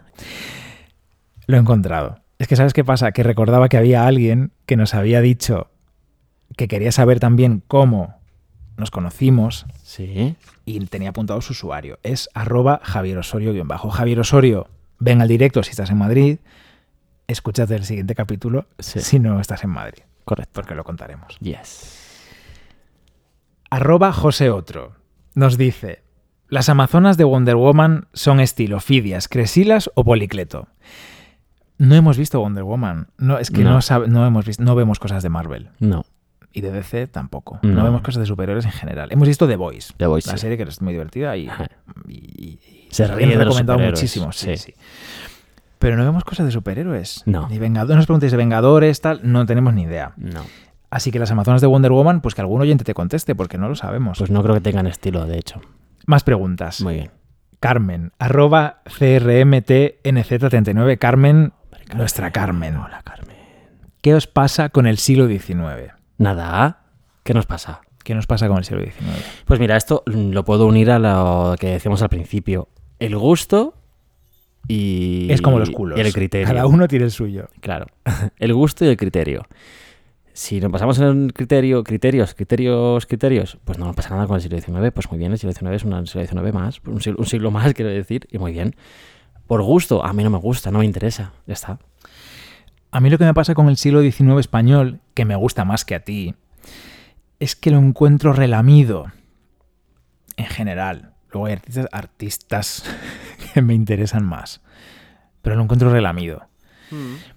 Y es muy interesante. Yo, yo, a ver, he aprendido mucho gracias a personas, pues por ejemplo, como Carlos González Navarro, Bueno, que nos Claro, ha contado dentro de este podcast y fuera un montón de cosas. Yo siempre recordaré cuando tuvimos una tarde en la Expo de Fortuny antes de inaugurarse. Estaba todavía ahí, terminam- te- estábamos terminando de colgar algunos cuadros y poner algunas cartelas. Y se pasó Carlos por allí y mm, me explicó tranquilamente un montón de cosas sobre Fortuny o Fortuny, lo que sea. Y me encantó, me encantó aprender de. Carlos y me encantó aprender. de- O sea, que el 19 no nos importa, nos parece todo bien. Es verdad que tampoco es un ámbito en el que estemos muy a gusto. Eh, no es del que mejor hablamos ni del que más sabemos. Entonces, pues lo intentamos, bueno, pues evitar un poco. Pero bien, está, 19, bien. a mí me interesan sus vidas, me parecen unos culebrones maravillosos. Tengo una relación amor-odio, más odio que amor, con los madrazos. Tú lo sabes, esto es, esto es sabido. Los madrazos, Sí. algún día hablaremos de ellos aquí. Hmm. y les pitarán los oídos allá donde estén. Pero sus obras me interesan poco. Es que sus obras. Pero hay algunas pinturas de historia que a mí me gustan, que me parecen. Es que, Bueno, sí. Me parece que cuentan episodios históricos muy interesantes. Entonces, si es una manera Ya, de contar la historia, a su pues manera. lo- claro, hombre, hombre, hombre. todo hombre. inventado. Invent total, escenografía de Es que teatro. entonces es que, que- musical. no, en fin. Pero ves, ahí está la pasión otra vez. Si Carlos Navarro te lo cuenta con pasión, entras en el 19. Entras, por Con, supuesto. con Carlos entras. Es que con Carlos entras a donde haga falta. O sea, Carlos te cuenta mm, la serie de Antena 3, Mujer, y tú entras, entras. Y mi hija. Mi hija, mi hija y mujer, y entras. mi madre enganchadísima. Es que es muy Ya, fuerte. ya, ya. Sí, me lo ha contado 15 veces en las últimas 24 horas. Siguiente pregunta. De Carmen también. Muy bien. ¿Quién os gustaría que os hiciese un retrato y dónde lo colgaríais en el Prado sin tocar las meninas? O sea, que nos, deja, nos deja a nuestra disposición cualquier sala del Prado, pero por favor, la- el puesto de las meninas presidiendo la sala 12, no.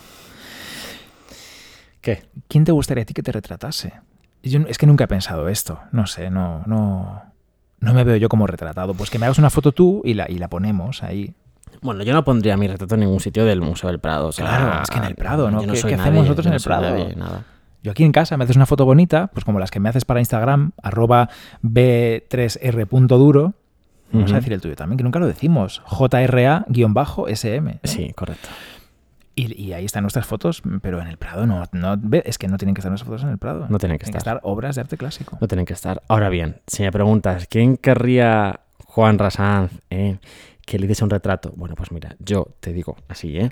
que mm, me encantaría que me hiciese un retrato que Hinde, que, que Hinde Willy, Willy, Willy. es ese? No sé cómo se dice, espérate, que es que me he grabado. me he grabado antes una nota así rápida A para ver. saber cómo se dice, A ver, de mí mismo diciéndolo, ¿eh? Después de escucharlo en YouTube. este es el Metapodcast. Kahindi Wally. Bueno, ¿Ese pues a mí me gustaría, soy yo hace un rato, a mí me gustaría que me hiciese un retrato Kahindi Wally. porque, ¿Y quién es? bueno, pues este Kahindi Wally. es eh, un pintor de retratos que se ha hecho muy famoso. Es un pintor afroamericano que está vivo y coleando y jovencito, bueno, jovencito relativamente, que se ha hecho muy famoso a nivel mundial porque es el encargado, fue el encargado de retratar a Obama para su retrato oficial como presidente de los Estados Unidos. Y todo el mundo conocerá este retrato, ese que está Obama sentado en una silla eh, y, y está invadido completamente por un fondo lleno de flores y de hojas verdes que se le vienen encima a Obama. Es muy bonito. Eh, un detalle malito mm, para mí, y es que este señor afroamericano solo pinta gente negra o marrón. Afroamericana. Bueno, no hace falta que sea afroamericana. Racializada. Sí, entonces no sé si yo entro, a lo mejor para un estadounidense yo ser Es español. que gente negra, negra, no hay ni mar, bueno, marrón, oscura, ¿no? Kahindi Wally. Me pintarías, aunque sea blanco, que a lo mejor es que no soy blanco para ellos, es un marrón también. a lo ¿eh? mejor un verano. si te pones muy moreno un verano, te mando unos rayos, un solmani, yo te pago un solmani, ¿eh? y luego vas a que Bueno, Hindi Willy. Tiene unos retratos maravillosos. Tiene alguno de. Es que, es que toma como referencia retratos históricos. Entonces yo le pediría que hiciese pues algún retrato como de, Vel- de Velázquez, pero modificado para, para hacerlo muy actual. Tiene, por ejemplo, a, a alguien ha pintado, ha retratado a alguien eh, como si fuese Napoleón en ese cuadro con el caballo. ah, Y le ha puesto un fondo para, precioso, rojo, así. Bueno, maravilla, maravilla. Pues eso. A mí, más que que alguien me hiciese un retrato, tal, me gustaría hacerme un Cindy Sherman yo mismo. ¿Sabes? Hacerme una autofoto Pues hazlo, yo siendo un personaje inventado, un personaje que podría ser un personaje de una película Hazlo. sin que sea una película real. Ah, te lo Pero impide. es que no soy Cindy Sherman yo. Ya, es verdad. ¿Sabes que mi padre Bueno, mandó a hacer un retrato suyo? como piloto, porque tu padre. como aviador. Ni Eh, siquiera perdón, como perdón, piloto. aviador. Sí, sí, sí. Y tenía avionetas de la guerra mundial volando en el fondo del cuadro. Sí. Y, y es muy bonito, sí. Siguiente pregunta. Arroba JCSD-94 nos dice Antonio López, ¿por qué? No entiendo. No entiendo. No entiendo mi letra. No entiendo. La pasión que genera. No entiendo lo que genera. Sí, exacto. La pasión que genera, pone. Eh, yo tampoco entiendo tu letra, pero es que lo tengo aquí. Eh, pues vuelvo a decir otra vez lo mismo. Mm, gusto versus importancia o valor de las cosas. A mí me puede gustar más o menos Antonio López, no me disgusta, me parece bien. O te puede gustar nada. Y- pero la cuestión es que es importante. O sea, es miembro casi fundador de la Escuela Madrileña de Pintura, esta del realismo, la segunda mitad del siglo XX. Eh, está ligadísimo a la Real Academia Artes de San Fernando, ha sido profesor allí, también es miembro. Ha tenido expos monográficas en el Reina Sofía, en el Thyssen, en el Bellas Artes de Bilbao y el, e incluso en el de Boston, por cierto. Eh, en fin, no sé. O sea, es un tío importante. ¿no? La, la familia real le encargó su retrato mm, oficial ¿no? a este pintor.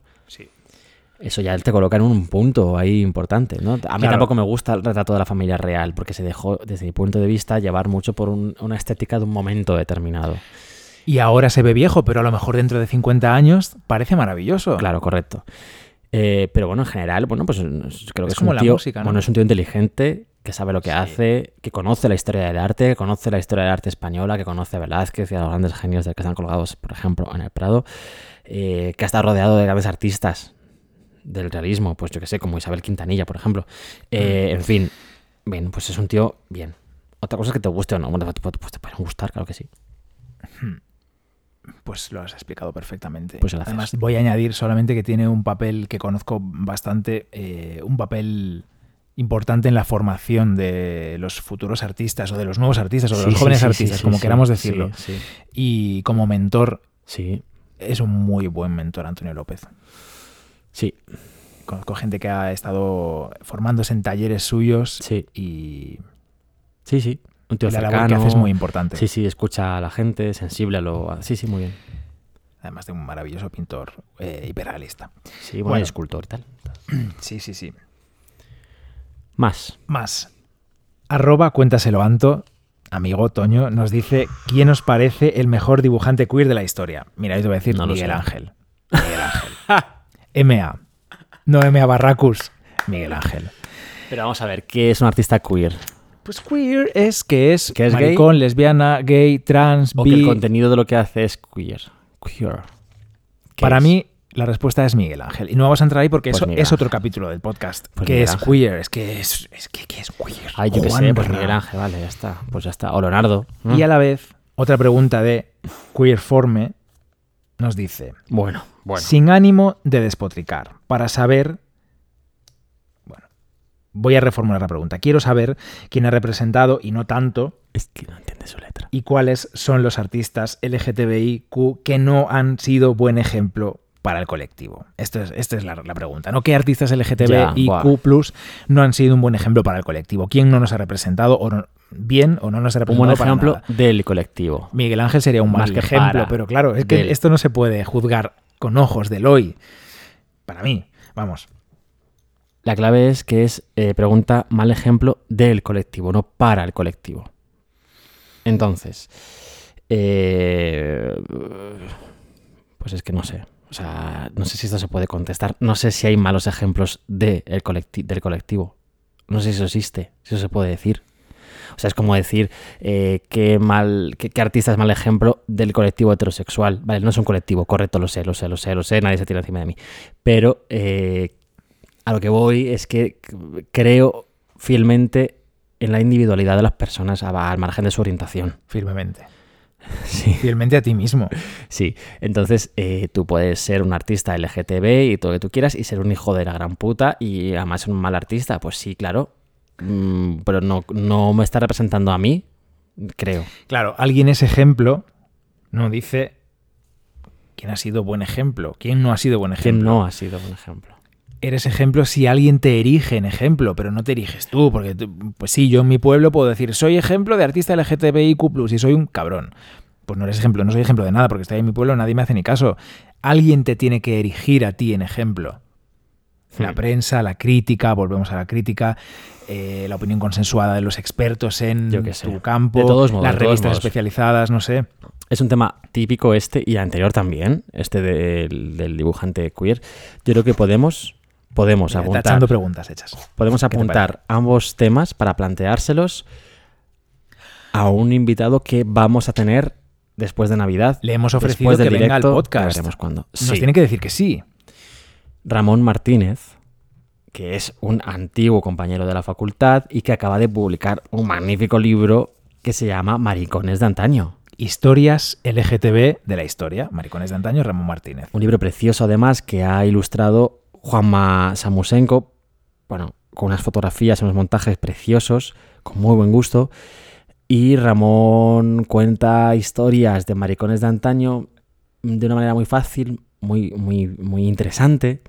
Porque Muy la, apasionada muy también. apasionada, sí, porque la cuenta principalmente para llenar un hueco, un vacío que él ha visto que hay en los libros de historia y de historia del arte eh, con los que trabaja en su instituto, porque es profesor de chavales eh, adolescentes. Entonces, estas preguntas, porque él, es además activista, eh, defende- defensor, defendedor, iba a decir, defensor de los derechos LGTB, eh, en fin, está metido en un montón de cosas muy interesantes.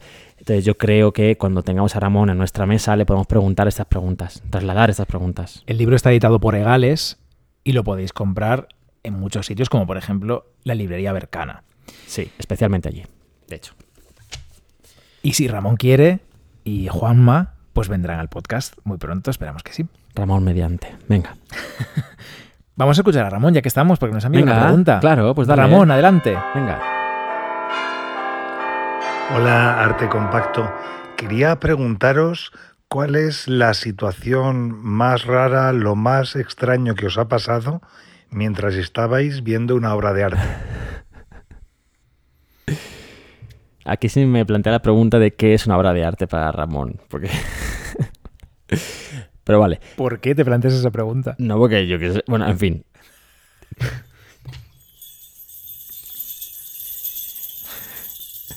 Voy a acabar de las campanitas hasta los. ¿Qué es lo más extraño que hemos visto mientras veíamos una obra de arte? Que nos ha ocurrido, que nos ha ocurrido. Que nos ha ocurrido, que nos ha ocurrido. Es que nos- no nos ha ocurrido nada extraño, ¿no? Bueno, en el Escorial nos hicieron parar de grabar el podcast. Sí, correcto, correcto. Bueno, a mí me ha ocurrido algo peor y más extraño y más raro viendo una obra de arte. La verdad, a ti te lo voy a contar ahora mismo. Yo, eh, A ver. bueno, eh, me dio un enorme apretón en Versalles. Yo estaba paseando por los jardines de Versalles, que es una obra de arte, los jardines y el palacio en sí mismo, y me dio un grandísimo apretón pero de estar enfermo, de encontrarme fatal. Y eso es muy extraño. Y me pasó allí. Era una obra de arte, pues ya está. sí. Yo he visto a mucha gente extraña en Miami cuando he ido contigo a Art Basel. Gente con pintas, gente con pelos de colores, con ropa de voy a ir a una feria de arte contemporáneo. Mira, ¿ves? Ahí. Hemos ido ahí dos años seguidos a Art Basel. Es casi como. La fauna era fuerte. Es el ejemplo máximo de eh, que es un espacio lleno de arte que se usa para Instagram. Hombre. ¿Cómo son esas, esas horas por la tarde, ¿no? Como de 5 a 7 de la tarde, que se llenan los pasillos de gente solo postureando, solo exclusivamente postureando, con ropas de lo más extravagantes, que se colocan del, delante del cuadro de la escultura más rara posible para hacerse la foto. O delante de la obra con mensaje. Recuerdo que la última vez había una obra con un espejo Sí, sí. y tenía un mensaje hombre. puesto tipo esta obra no es un selfie. Y se iba a Correcto. hacer ahí la foto, Todo claro. el mundo, sí. Pero hay gente que va hasta con fotógrafo incluido. O sea, no el marido que hace la foto, o el novio, o la novia. No, no, no, no. O sea, gente que va con su fotógrafo profesional a hacerse fotos allí dentro. O sea, es una locura máxima. Sí, correcto. Eso es muy raro. La rusa aquella, acuérdate. Qué rusa. Una rusa llena de diamantes, eh, bueno, no sé, de cristales de Swarovski o algo, de cabeza a pies, pero iba así vestida, no era una modelo para la ocasión ni nada, era una señora rusa Es verdad. mayor que iba pues allí a comprar arte, supongo, o a que la viesen, o lo que sea. Y los taconazos. Todo, Que todo lo he visto en el respecto Prado. de los mismos diamantes. Gente con taconazos. Bueno, la reina. Yo pienso, pero ¿cómo aguantan media hora o una hora en el Prado con taconazos? Es muy fuerte. No ha No recogido el cómodo. guante en absoluto, pero bueno, qué feo es Quería esto. pasar así por encima un poco. Vale, vale. Venga, siguiente pregunta. Ahora que todo el mundo sabe que yo cagué en Versalles.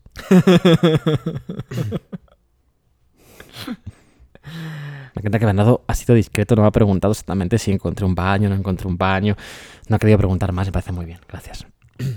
¿Pero querías contarlo? No, Lo vamos a dejar ahí en... hombre. Como lo dejé yo. Venga, busca. Si no quería ponerte en un apretón. Qué divertido eres. Venga. Arroba Lopelofe nos dice, ¿qué obra del Prado os gustaría tener en vuestro salón? Y en el baño, o sea, son dos horas diferentes. En el baño ninguna. Mira, qué agobio, qué agonía. O sea, pensando todo el rato en la humedad y en lo que se va a estropear. Es no, verdad. en el baño no hay obras de arte. Aparte de ti y de mí. Claro. Aquí tampoco nos cabe nada, ¿eh? En este baño. No nos cabe nada. En la pared te cabe, hijo. Eh, en casa, mira, pues yo, esto sí que lo he podido pensar antes, y creo que me traería un dibujo. Me traería un dibujo porque además se notaría poco su ausencia. Eh, y ya sé que me lo cargaría exponiéndolo en mi pared, pero mira, sí, lo haría. un dibujo de Rivera, creo. Quizá ese de los hombrecillos escalando a la figura del caballero, que me encanta, me encanta. Hmm. Te doy el número de inventario si quieres para buscarlo, ¿eh? No, no tengo ningún problema. venga. Por aquí lo tengo, espérate. Para que la gente pueda googlearlo, claro. La D8743, ese dibujo me traería. Lo voy a buscar yo, espera, ya que estamos para verlo. De 8743. Mm. Me parece muy buena elección. ¿Y tú, Bernardo Pajares?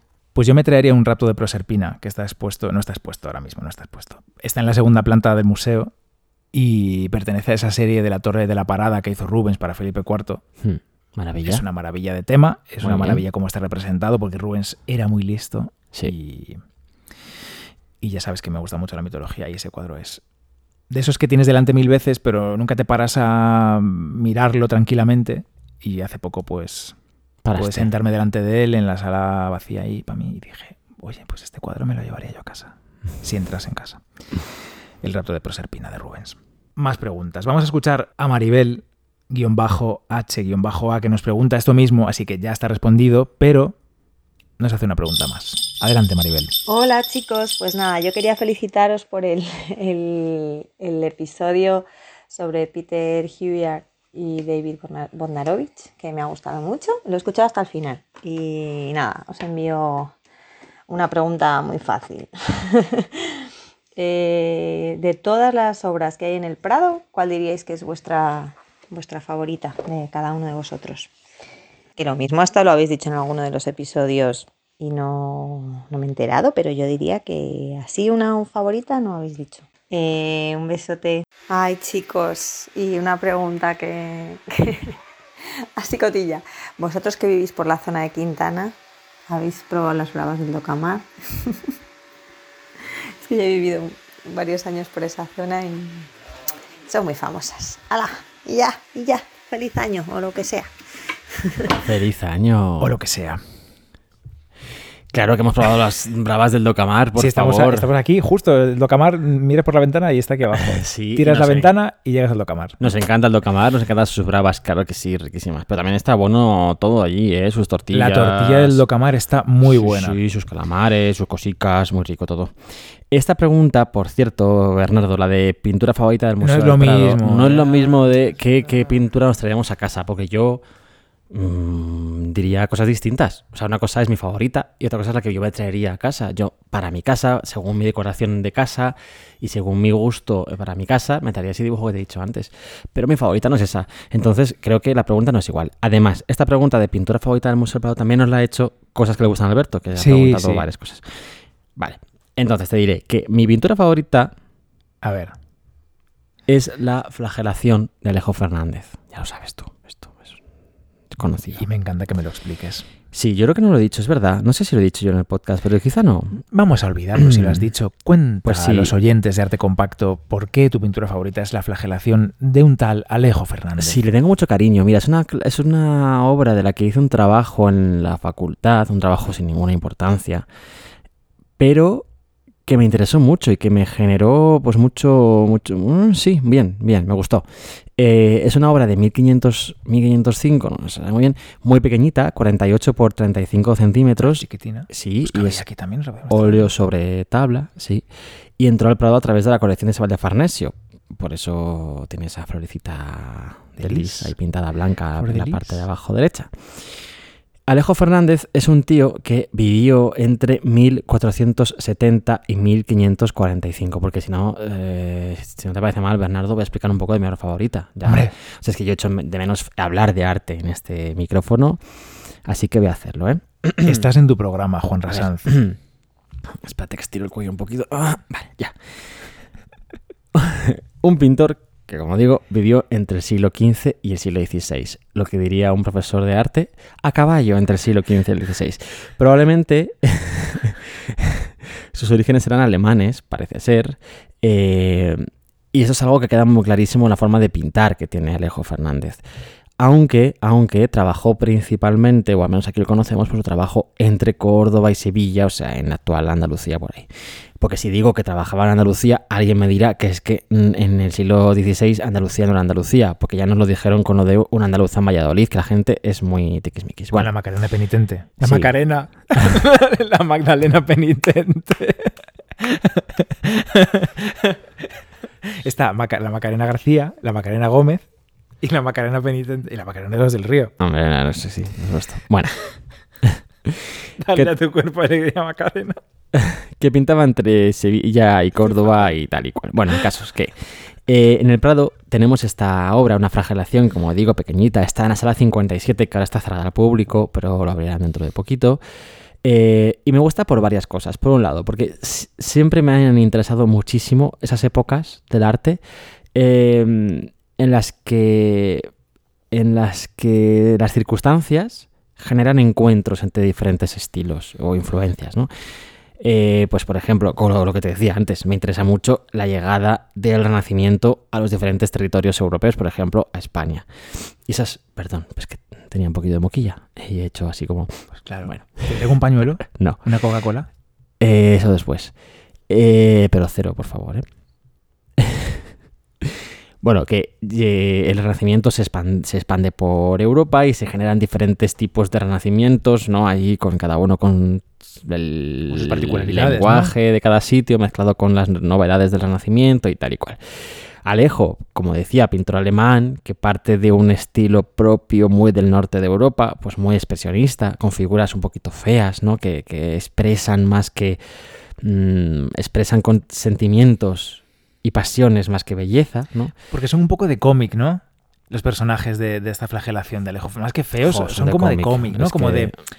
Como exagerados, ¿no? Como con rasgos fuertes. Pues eso, expresionista, sí, efectivamente. Eh, que quiere, sí, quiere mostrar lo que sienten. eh, si son malos, pues los pone muy feos y muy agresivos. Que aquí, claro, están todos los sayones y la gente está mala. Eh, sí, además son figuras muy estilizadas, muy largas, con si van vestidos tienen pliegues muy angulosos, muy marcados, pues el típico estilo del norte de Europa de esos tiempos, pero a la vez incluye cosas muy italianas, como por ejemplo la concepción del espacio, la arquitectura, ¿no? Eh, y, y es que esto me, me encanta. Por ejemplo, las figuras. Se dice siempre que eh, las toma o se inspira en un grabado eh, de Martin Songauer. Yo creo que esto sí que lo he contado. No sé si lo he contado. Bueno, un grabado que muestra una flagelación con unas figuras que están en posturas muy similares a las que incluye él en esta flagelación del Prado. La arquitectura, sin embargo, la ha sacado un grabado de Bramante, obviamente italiano, conocido como graba- grabado Prevedari. Prevedari. Sí. El caso es que une la tradición del norte de Europa con la italiana, con las novedades italianas, y las mezcla para generar esta obra. Además, es muy interesante cómo se hizo esta obra, el proceso creativo de esta obra que se dio a conocer en la exposición El trazo oculto del Museo del Prado. Bueno, qué maravilla de exposición y de catálogo, que será imposible de conseguir Yo no ahora, lo tengo, supongo. tú no lo tienes, no lo tenemos. No lo tenemos. No lo tenemos en casa, pero tenemos acceso a él. Bueno, sí, pero no lo tenemos No, aquí. no, no, no. Eh, un catálogo muy bueno, efectivamente, resultado como resultado de una serie de investigaciones muy potentes del Gabinete Técnico del Museo del Prado. Ya sabéis, reflectografías infrarrojas, rayos X, gabinete técnico a tope. Vamos, Exacto, búnker exacto. Bueno, pues esto mostró de esta obra de flagelación, de la flagelación de Alejo, ya termino, ¿eh? que eh, trabajó de la siguiente manera. Él había di- diseñado los elementos principales del espacio, ¿no? tomado partes de ese grabado Prevedari, eh, también partes de las figuras de ese otro grabado, y generó un dibujo en un pergamino o en un papel. Ese dibujo, a través de la técnica del estarcido, lo pasó a la tabla definitiva. ¿Qué es el estarcido? Bueno, haces tu, tu dibujo en el papel o en el pergamino, agujereas los contornos de esas eh, líneas que tienes dibujadas, lo colocas boca abajo sobre la tabla en la que vas a pintar y espolvoreas algo por encima. Pues en este caso creo que era carbón, eh, vamos, carboncillo, vamos. Ese atraviesa los agujeritos y genera en la superficie definitiva unos puntitos. Después solo tienes que hacer la típica unión de puntos con un pincel y algo muy acuoso, muy poco, muy poco trascendente, para que no se vea después, aunque se ve.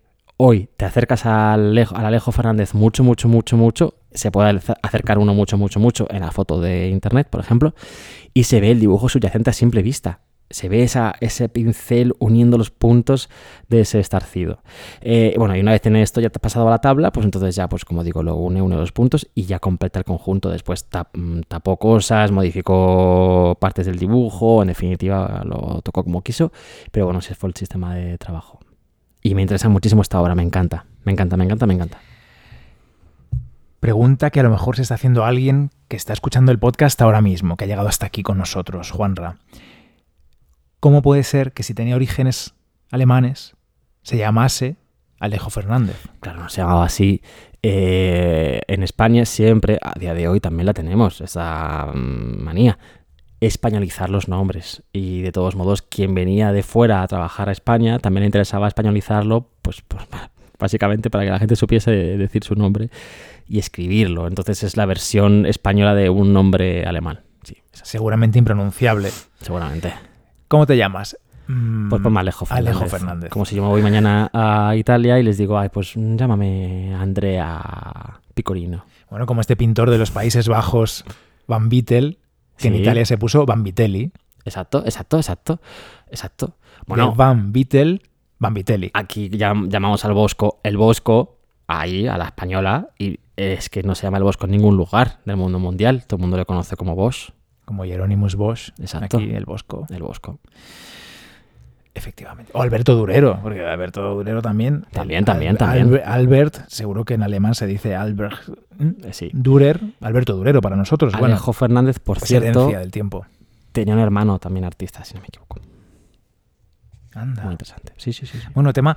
¿Ves? Es otro de esos cuadros en los que yo no me había parado nunca, hasta que tú no me llevaste a la flagelación de Cristo de Alejo Fernández y me explicaste es por qué te parecía tan interesante. Sí, Y a través de tu pasión conecté con esa obra. Sí, es que es verdad que es un cuadro que pasa desapercibido por completo, no es ninguna obra maestra, es un cuadro muy pequeñito, pero nunca está, deja de estar en sala, siempre está en sala colgado, porque es un cuadro importante de, esa época.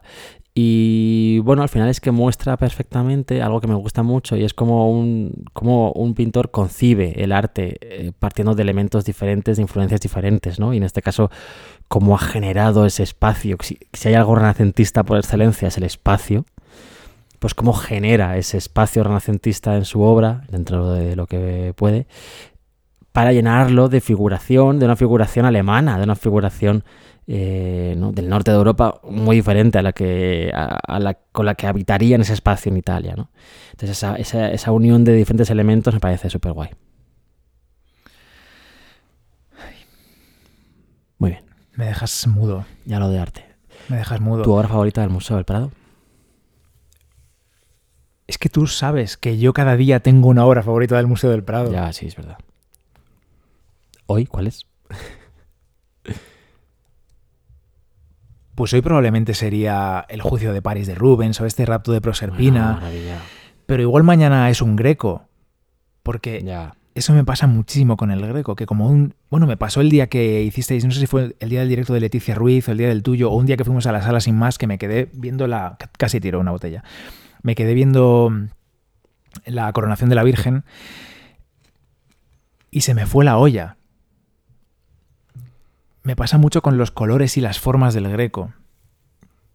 Pero igual que me encanta la Santa Cecilia de Pusán, que lo he dicho aquí, me encanta Hipómenes y Atalanta de Guido Reni, Maravilla, maravilla. aunque fuese un misógino, Maravilla absoluta. Me encanta Velázquez, Mm, Goya menos, ya lo sabéis. Bueno, es que mi obra favorita del Prado probablemente sea todo lo que contiene el Prado, o el Prado en sí mismo. Oh, qué bonito. Y aquí podríamos acabar, pero no. No, Aún quedan más preguntas. Porque tenemos un audio de una persona que podría ser suplente de cualquiera de los dos en No, arte perdona, compacto. es que yo Vamos a hoy- escuchar Hoy todo el mundo habrá notado que hablo peor que nunca y no, no he ido al dentista, aunque tengo que ir.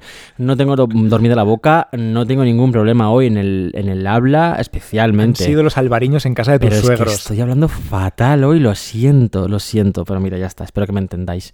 Y efectivamente, Estamos en Navidad. esta voz que va a entrar ahora habla mucho mejor que yo mil veces. Hola Juanra, hola Bernardo, ¿qué tal? Encantado de saludaros. Soy Fran López Galán, soy periodista y vivo en Madrid. De hecho, soy vecino vuestro del barrio también.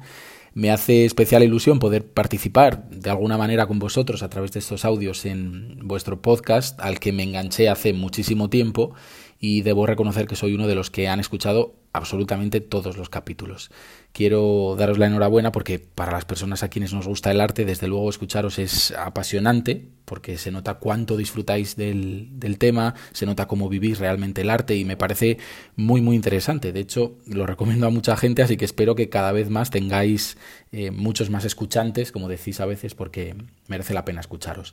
No me extiendo más. Como nos habíais pedido preguntas, eh, tengo varias que me gustaría hacer por curiosidad también y para que nos contéis eh, algunas cosas vuestras.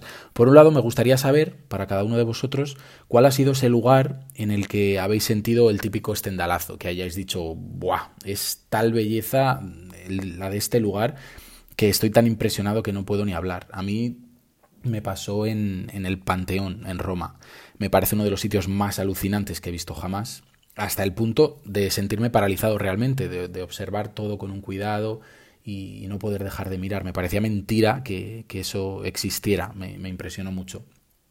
Además me gustaría saber también si tenéis eh, algún museo favorito de todo el mundo y si tenéis algún rincón de museo favorito, que puede coincidir o no con, lo primero. Para mí también, eh, bueno, nadie me lo ha preguntado, pero bueno, os lo cuento. Para mí uno de mis museos eh, preferidos es la Tate Modern en Londres y el Rincón, eh, la sala de réplicas del Museo Victoria y Albert, también de Londres. Estuve allí trabajando un tiempo y era el sitio donde me escapaba siempre que podía y cuando estaba solo en aquella sala era como, como estar dentro de un sueño, ver todas aquellas réplicas. Y por último, una tercera pregunta, ya no, y ya no interrumpo más, eh, algo más cercano también a mis gustos, me encanta leer, los libros, la literatura. Y me gustaría saber, me gustaría preguntaros a cada uno de vosotros si tenéis algún libro con el que os haya ocurrido algo similar al arte, es decir, que hayáis tenido el estendalazo, pero con un libro. Yo os digo los míos también, eh, por ejemplo, Tan poca vida, que sé que también os gusta a vosotros. El nombre de la autora no me atrevo a decirlo porque es larguísimo y seguro que lo pronuncio mal. Y por otro lado, otro libro que se llama Olive Kitteridge, de la escritora estadounidense Elizabeth Strout. Son dos libros que cuando terminé de leerlos dije, qué barbaridad. Nada más, os mando un abrazo muy fuerte, espero que sigáis durante mucho tiempo contándonos muchas, muchas cosas sobre el arte porque estaremos eh, encantados de escucharos. Un beso. Pero qué voz tan bonita, por favor.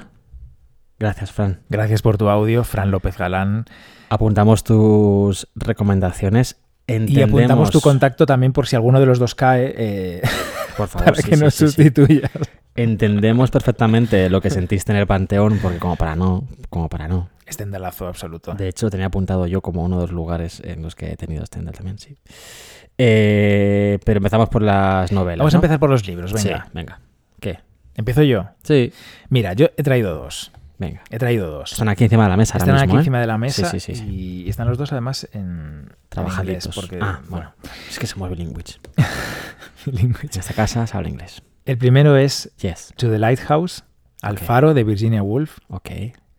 No puedo explicaros eh, lo que significa para mí este libro. Yo creo que ni siquiera te lo he podido explicar a ti nunca. Me gustaría leerlo contigo alguna vez y comentarlo, irlo leyendo a la vez y... Léemelo tú, léemelo tú. ¿Cómo te lo voy a leer yo?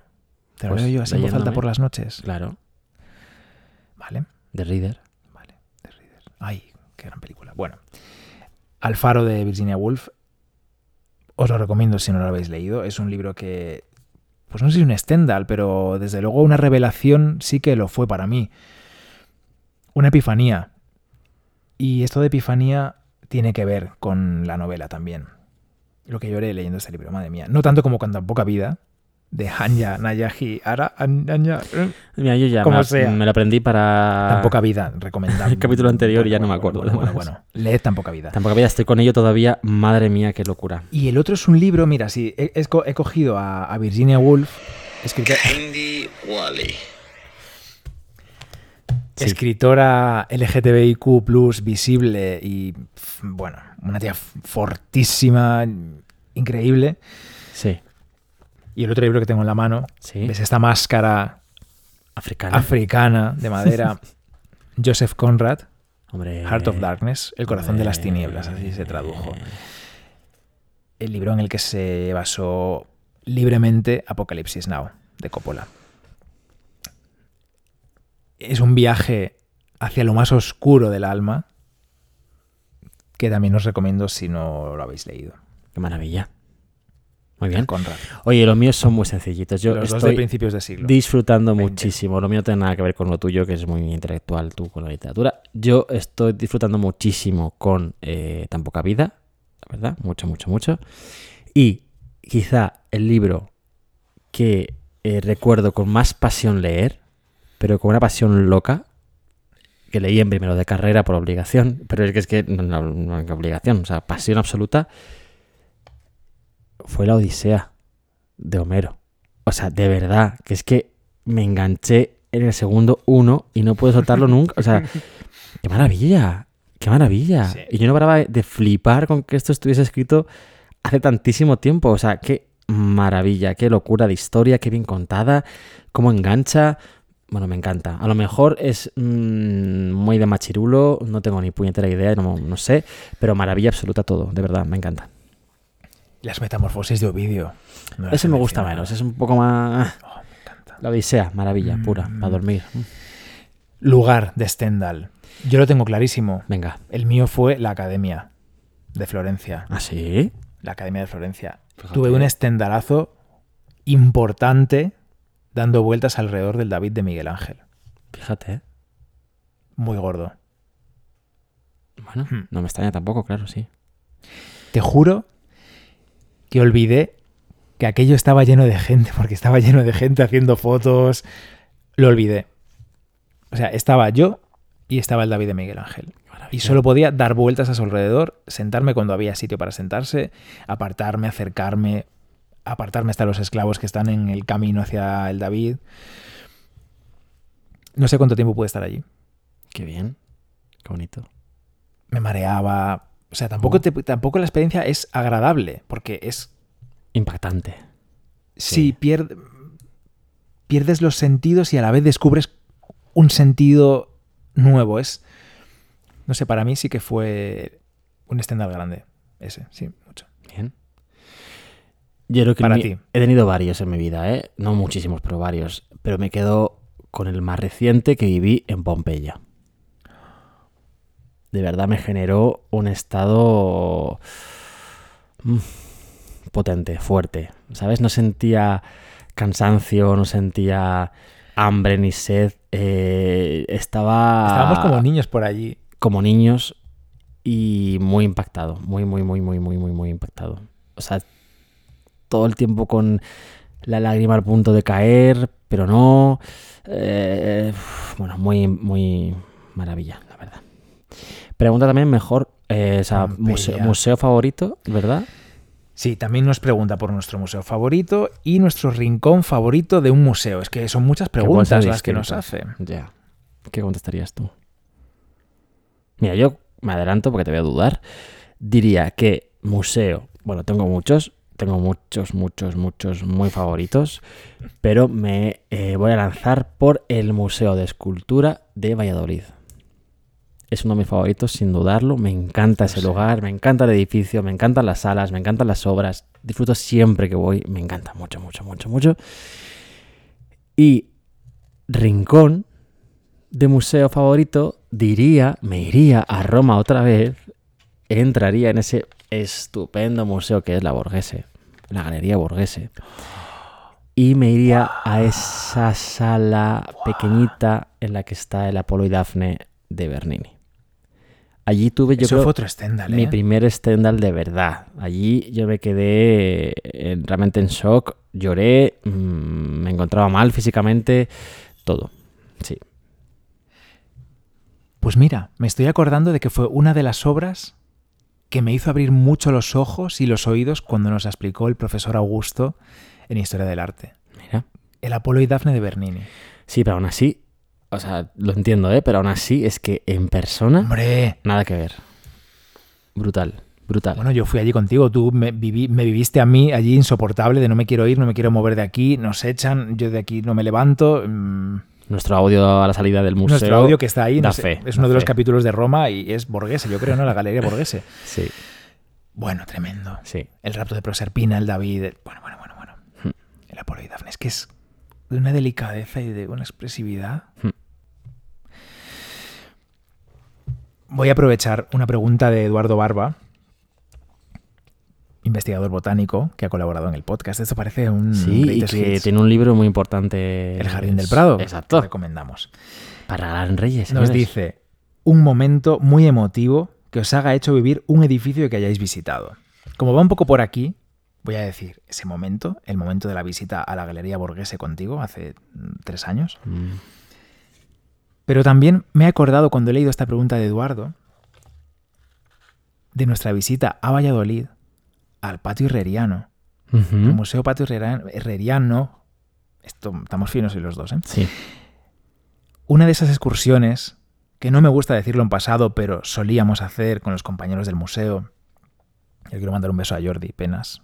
Bueno, a todos. A Lucía, a Marta, a Luisa, a Patricia.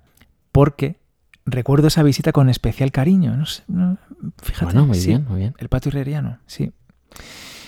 Pues yo creo que un edificio que me haya generado un momento emotivo, mm, diría, podría hablar del Panteón, que ya he nombrado antes, pero creo que me iría a la Villa Farnese de Caprarola. Joder, es que tú lo pones, está ahí, arriba, arriba, arriba el listón, ¿eh? jornada que pasamos tú y yo allí, casi sin más visitantes, tú y yo solos, recorriendo las salas de, ese- de esa villa espectacularmente brutal. Eh, sus frescos, sus, sus todo, o sea, bueno, creo que fue uno de los mejores días de mi vida y un lugar de los más destacables de los que yo he estado. Bellos de punta. Muy bien. Oye, esto no acaba nunca. Tenemos preguntas para dar y regalar. O sea, ya basta. Vamos a resumir. Mira, tenemos a varios seguidores Sí. que nos dicen un arte compacto cuando en museos de otras provincias. Nos lo dice arroba opoartista. Nos dice arroba Mila Escar con doble R. No pregunto, afirmo, arte compacto de gira por Sevilla. Nos dice también arroba crisanto, guion bajo, crisanto, guion bajo. ¿Piensan venir a México alguna vez? Oh, México, Dios mío. ¿Cuándo vamos a hacer arte compacto de bolos por ahí? Claro, cuando, si es que es nuestra esencia, nos encantaría, pero es que no podemos viajar ahora. O sea, yo estoy pasando la Navidad, la primera Navidad de mi vida, sin ver a ni uno solo de los miembros de mi familia. A ninguno. Y llevo un año y pico ya sin ver a mi hermana y mis sobrinos que viven en Estados Unidos. No podemos movernos, no podemos viajar. Entonces, pues eso. Me encantaría poder eh, vivir con normalidad y movernos. Tenemos apalabrado ya algún capítulo en algún museo de Castilla.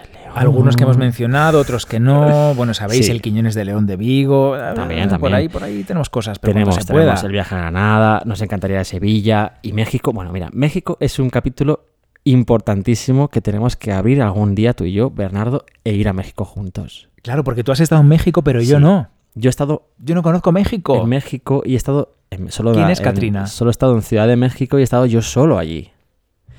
Claro, la experiencia de estar en Ciudad de México tú solo durante cinco días seguro que no es igual a estar con gente y poder disfrutar de otra manera. Evidentemente. Porque yo no conocía a nadie allí en ese momento, no pude avisar a nadie para conocer la ciudad con ellos. Es una pena. Cuenta Pero un poco bueno. más de ese viaje. Cuenta un un poquito. Bueno, es un viaje de estos que a veces eh, ocurren en el museo y yo me fui eh, acompañando, bueno, no, de hecho fui a recoger unas obras de arte que estaban del Museo del Prado, que estaban allí eh, en una exposición temporal en el Palacio de Bellas Artes de, de Ciudad de México. Y nada, pues eso, que fui allí a recoger las obras, a comprobar su estado de conservación, supervisar cómo las guardaban en sus cajas y cómo se trasladaban hasta Madrid. En un traslado, por cierto, mm, madre del amor. Eran, una de las obras era muy grande y no podía viajar en un avión normal de Iberia porque sabéis que las bodegas de los aviones eh, normales de pasajeros tienen una altura, pues claro, es que están justo debajo de los pies mm, de cuando estás sentado tú en el avión. ¿Dónde van las maletas, no? Claro, entonces son bajitas. Eh, entonces las cajas grandes de obras de arte, por ejemplo, y otras cosas, de naranjas y de animales, pues no caben en un avión normal. Entonces hay que usar un avión carguero, uno de esos aviones que no llevan pasajeros, solamente llevan mercancía. Y así tuvo que ser, en un avión carguero de mercancía sin ventanilla y en un viaje que salía de Ciudad de México, aterrizaba en Guadalajara, México, pasaba allí en el- dentro del avión yo eh, dos horas y media hasta que cargaron más cosas en el avión y desde Guadalajara, México a París. En París supervisa la descarga que dura muchas horas también. Después llegas a un hotel por fin y duermes un poquito y ya al día siguiente a Madrid. Con la cabeza que no sabes si estás en Ciudad de México, en Guadalajara, en París, en Madrid, o si quieres irte a dormir o de fiesta, ¿no? No, fatal, un caos, un locura máxima. Pero México me encantó, me, me- me pareció una locura. Lo pasé un poco regular porque... eh, Tienes mucho jet lag. Sí. Esas llamadas largas que nos hacíamos. Sí, sí, sí, sí. Me decías que tenías mucho jet lag. No dormí, no dormí. O sea, solamente dormía de 9 de la tarde porque no podía más a 2 de la mañana. A las 2 estaba como un búho. O sea, trabajaba desde allí. Que me acuerdo que estaba desmontando Fortuny.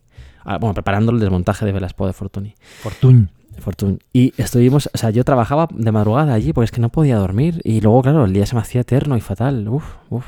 Pero comí riquísimo. mm, La ciudad es espectacular. Tenemos que ir juntos. Además, no pudiste ir al Museo de Frida Kahlo. No, llegué a la puerta a la cola, pero la cola era, Era muy larga y no eterna. llegabas. Sí. Bueno, y la gente volver, majísima. Y no lo digo de coña, o sea, ni porque sea típico. La gente me pareció súper amable. Todo el mundo me trataba súper bien en todo momento.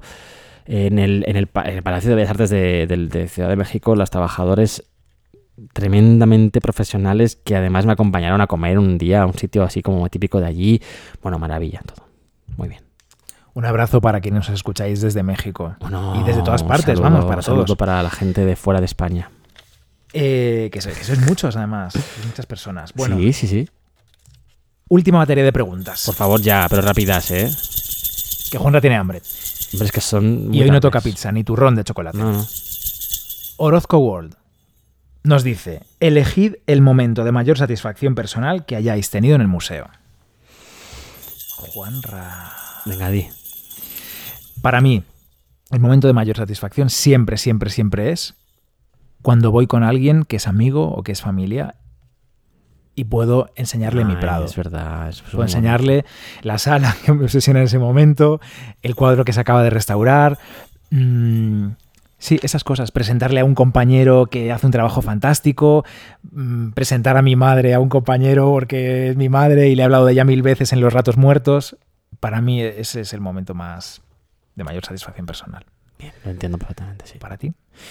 Eh, es que no puedo decir nada después de eso. Pues sí, efectivamente, ir con alguien, ir con alguien que, a quien quiero yo y que me quiere y compartirlo con esa persona. Sí, sin duda. Cisma Brides, que le hemos mencionado ya, o Cisma Brides al principio, nos dice, porque ha enviado.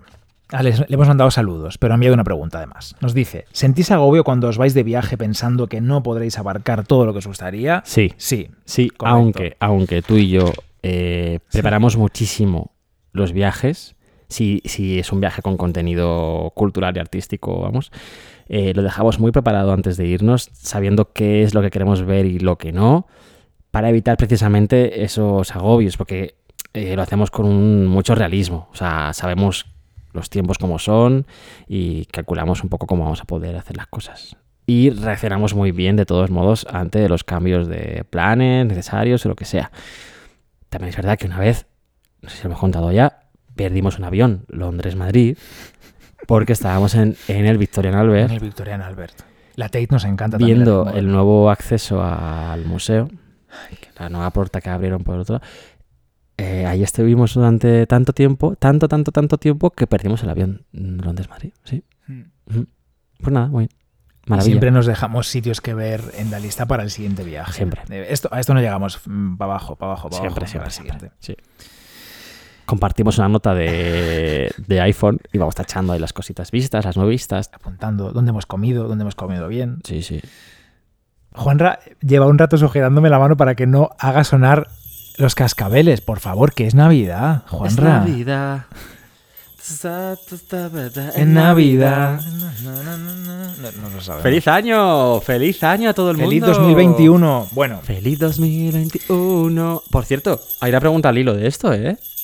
Que yo me he apuntado aquí lo mejor y lo Es- peor del 2020. es la última. Es la última pregunta que tenía para ti. Y es ya la de, la de ahora, toca ya. Sí, porque mira, la Galería del Diletante nos decía qué es lo más surrealista que os ha pasado en el museo, pero yo creo que eso ya lo hemos contestado. ¿Puedo contar yo una cosa? Sí. Para mí fue surrealista también llegar al edificio de oficinas, a ese gris edificio de oficinas, Sí. guiño, guiño, codazo, codazo, al episodio del podcast, y descubrir que Sí. los usuarios de los ordenadores son nuestras dos primeras letras del nombre y las dos primeras letras de nuestro primer apellido. ¿Cómo No, me llamo no, yo? No, no, no, no, no. Sí. Primeras dos letras del nombre, primeras dos sílabas del apellido. Ah, es verdad, es verdad. Eso es. ¿Cómo me llamo yo? Bernardo Pajares. ¿Cómo es mi usuario en el equipo del Prado? Bepaja. Los hay peores. Los hay peores y no vamos a decir más que la gente piense, piense Pero un podéis, poco. podéis pensar en nombres de personas que trabajan en el Prado y sus nombres de usuario, porque esto es así sin excepción. No, sí, sí hay excepción, la mía. Por ¿Tú cómo ejemplo, yo no soy Ju... Tú tendrías que ser Sanz. Husan. Husanz. Las primeras cuatro letras del Pues no, soy JR Sanz. ¿Eh? Porque tienes nombre compuesto. Me hicieron un favor. Mi apellido entero y mis dos... JR Sanz. Muy bien, mola. sí. B paja no mola nada. Bepaja, mola mucho. Bipaja, bipaja. Pues eso fue surrealista para mí. No, surrealista para mí Y fue. sí. Espera, Ah, espera, vale. espera, espera. Para mí, surrealista, surrealista absolutamente fue recibir en las salas A y B, en pleno montaje de la Expo del Bicentenario, en manos de un trabajador, la bomba. La bomba incendiaria La que bomba había gitana. La bomba que había caído en los tejados del Museo del Prado durante la Guerra Civil y que se expuso en la Expo un lugar de memoria, de la que hablo. Bueno, pues eh, me la estaba subiendo del almacén un trabajador y gritó tranquilamente, ya traigo la bomba conmigo. Y esto lo estaba haciendo al paso de toda la comitiva que acompañaba a Pedro Sánchez, presidente del gobierno español, a un acto que había en el claustro justo arriba de las salas. Yo pensé que nos mataban, que nos, que nos mm, disparaban en ese momento. ¿Cómo puede gritar alguien traigo la bomba justo al paso de Pedro Sánchez? Pues así fue. No pasó nada, pero de milagro. Yo cerré la puerta corriendo y bueno, lo pasé mal. Era un gran momento Y surrealista. fue surrealista, sí, totalmente. Qué guapo Pedro Sánchez. Bueno, va, sí. Última pregunta Sí. de un oyente fiel, otro oyente fiel de Arte Compacto. Para terminar ya. Sí. Que prepara tu respuesta porque esto va a ser el final de este capítulo. Oh. Dios mío. Voy a ver si vocalizo un poco mejor. Arroba josedavid.lorite.jurado, al que le damos la enhorabuena, él sabe por qué. Enhorabuena. Nos dice, Yo ¿qué no os ha yo no dado sé por qué. 2020? Yo Pues no mira sé. su Instagram. Nos dice, ¿qué os ha dado 2020 para bien y para mal? A mí, para bien, conocer vuestro trabajo y a vosotros. Eso Corazón. decía él. Vale, vale. O sea, no lo dices tú. Lo dice él. No, cero comillas ahora, después del corazón. Vale, vale, vale. Pues para mal, ya lo sabemos todos, vosotros lo sabéis, nosotros lo sabemos, Ellos lo saben. ellos lo saben. Todos lo saben. Vosotros lo sabéis. Un 10 en lengua. Y para bien, ¿Y qué es para mal? Todo lo sabe, pero no lo dice. pues hace falta decirlo. Uy, Dios mío. Qué misterios. Para bien, venga. Para bien, encontrarnos con los oyentes de Arte Compacto. Es verdad. Hacer este podcast. Es verdad. Encontrar el tiempo Sí. Sí, sí, sí. Total. en marzo para que algo que hacíamos cuando podíamos, cuando Sí. íbamos a una expo, cuando teníamos un ratito, un Sí. viernes por la tarde, Sí. grabábamos un ratito, encontrar ese, ese por qué hacerlo, porque sentíamos que lo que podíamos aportar iba a servir para algo, para acompañar a gente que estaba pasando tiempo sola, Hmm. que no podía salir de casa, que estaba como nosotros. Y, y Bueno, ya y, no cómo nos ayudó, y cómo nos ayudó a nosotros también a pasar la cuarentena en casa, esos dos o tres meses que estuvimos en casa sin hacer nada, eh, sin salir, quiero decir. eh, nos ayudó muchísimo tener la ocupación día a día de grabar el podcast, que podcast que fue creciendo en duración a lo largo de la pandemia. Y aquí estamos haciendo podcast eterno. Aquí estamos marcándonos un preguntas y respuestas que igual dura tres dices- horas. es verdad, lo que tú dices tienes razón. Eh, conocer a la gente que está a otro lado, porque hasta ese momento, hasta la pandemia, nosotros no habíamos tenido mucha eh, respuesta. Era, una- era un mensaje nuestro unidireccional. Lo emitíamos nosotros y llegaba a la gente. Y hemos eh, recibido, sin embargo, ahora respuesta de la gente. Hemos conocido a personas en persona directamente, y también eh, solamente digitalmente. Y eso es mm, para nosotros lo mejor del 2020, sin lugar a dudas. Absolutamente. Para mí, mm, encontrar este, este lugar en el que nos escuchamos, en el que podemos hablar de lo que nos apasiona, de los temas que más nos interesan, y saber que hay alguien al otro lado que nos hace siempre aportaciones valiosísimas. Porque en la radio a veces sientes que hablas, no sabes muy bien a quién, que no hay nadie al otro lado, o que si hay alguien, simplemente recibe el mensaje y piensa, pues ya está, lo que dicen en la radio. Hmm. Y cuando hacemos este podcast, encontramos, tú y yo, eso, que hay personas que están interesadas por unos temas muy parecidos a los que nos interesan a nosotros, Sí. que participáis, que nos escribís, que nos enviáis audios cuando os lo pedimos, que proponéis temas interesantísimos, como algunos que habéis propuesto que no eran preguntas y que nos estamos guardando aquí para la temporada. y eso es maravilloso, es lo mejor para mí. Este rato con vosotros. Sí, totalmente. Y eh, nos hemos encontrado con vosotros durante este año. Y yo creo que para iniciar el 2021, nada mejor que encontrarnos físicamente con vosotros el día 22 de enero en el taller Contexto. Venid a escucharnos, venid a conocernos. Pongámonos cuerpo, olor, sí, aunque con mascarilla, la verdad. pero bueno. Y distancia de seguridad, porque hay que cumplir todas las normas, porque allí tiene que estar todo seguro y bien de gel ahí, bien de gel. Vamos a untar a la gente de gel antes de entrar. Sprays de Qué gel. ganas, qué ganas. Pero joder, veniros y nos conocemos y así, pues, eh, no sé, compartimos un ratito juntos, un espacio juntos. Y además es que grabar con gente mirándonos, eso nunca lo hemos hecho. Me deja una pregunta. No vas a poder sacarte mocos como siempre haces cuando grabas. Bernardo. Arroba oposita.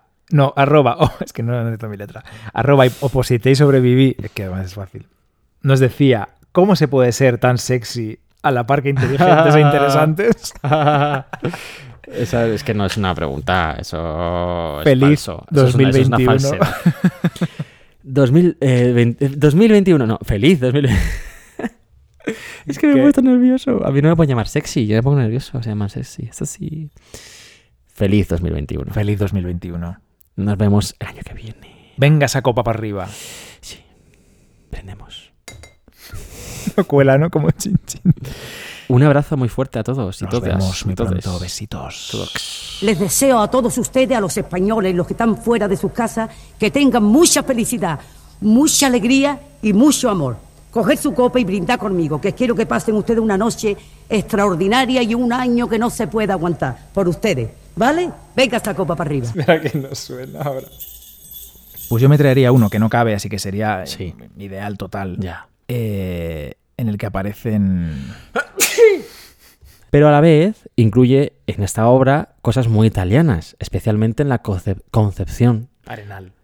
Espe- Pero Se nos va la pantalla. se- Madre mía, está, está muchísimo.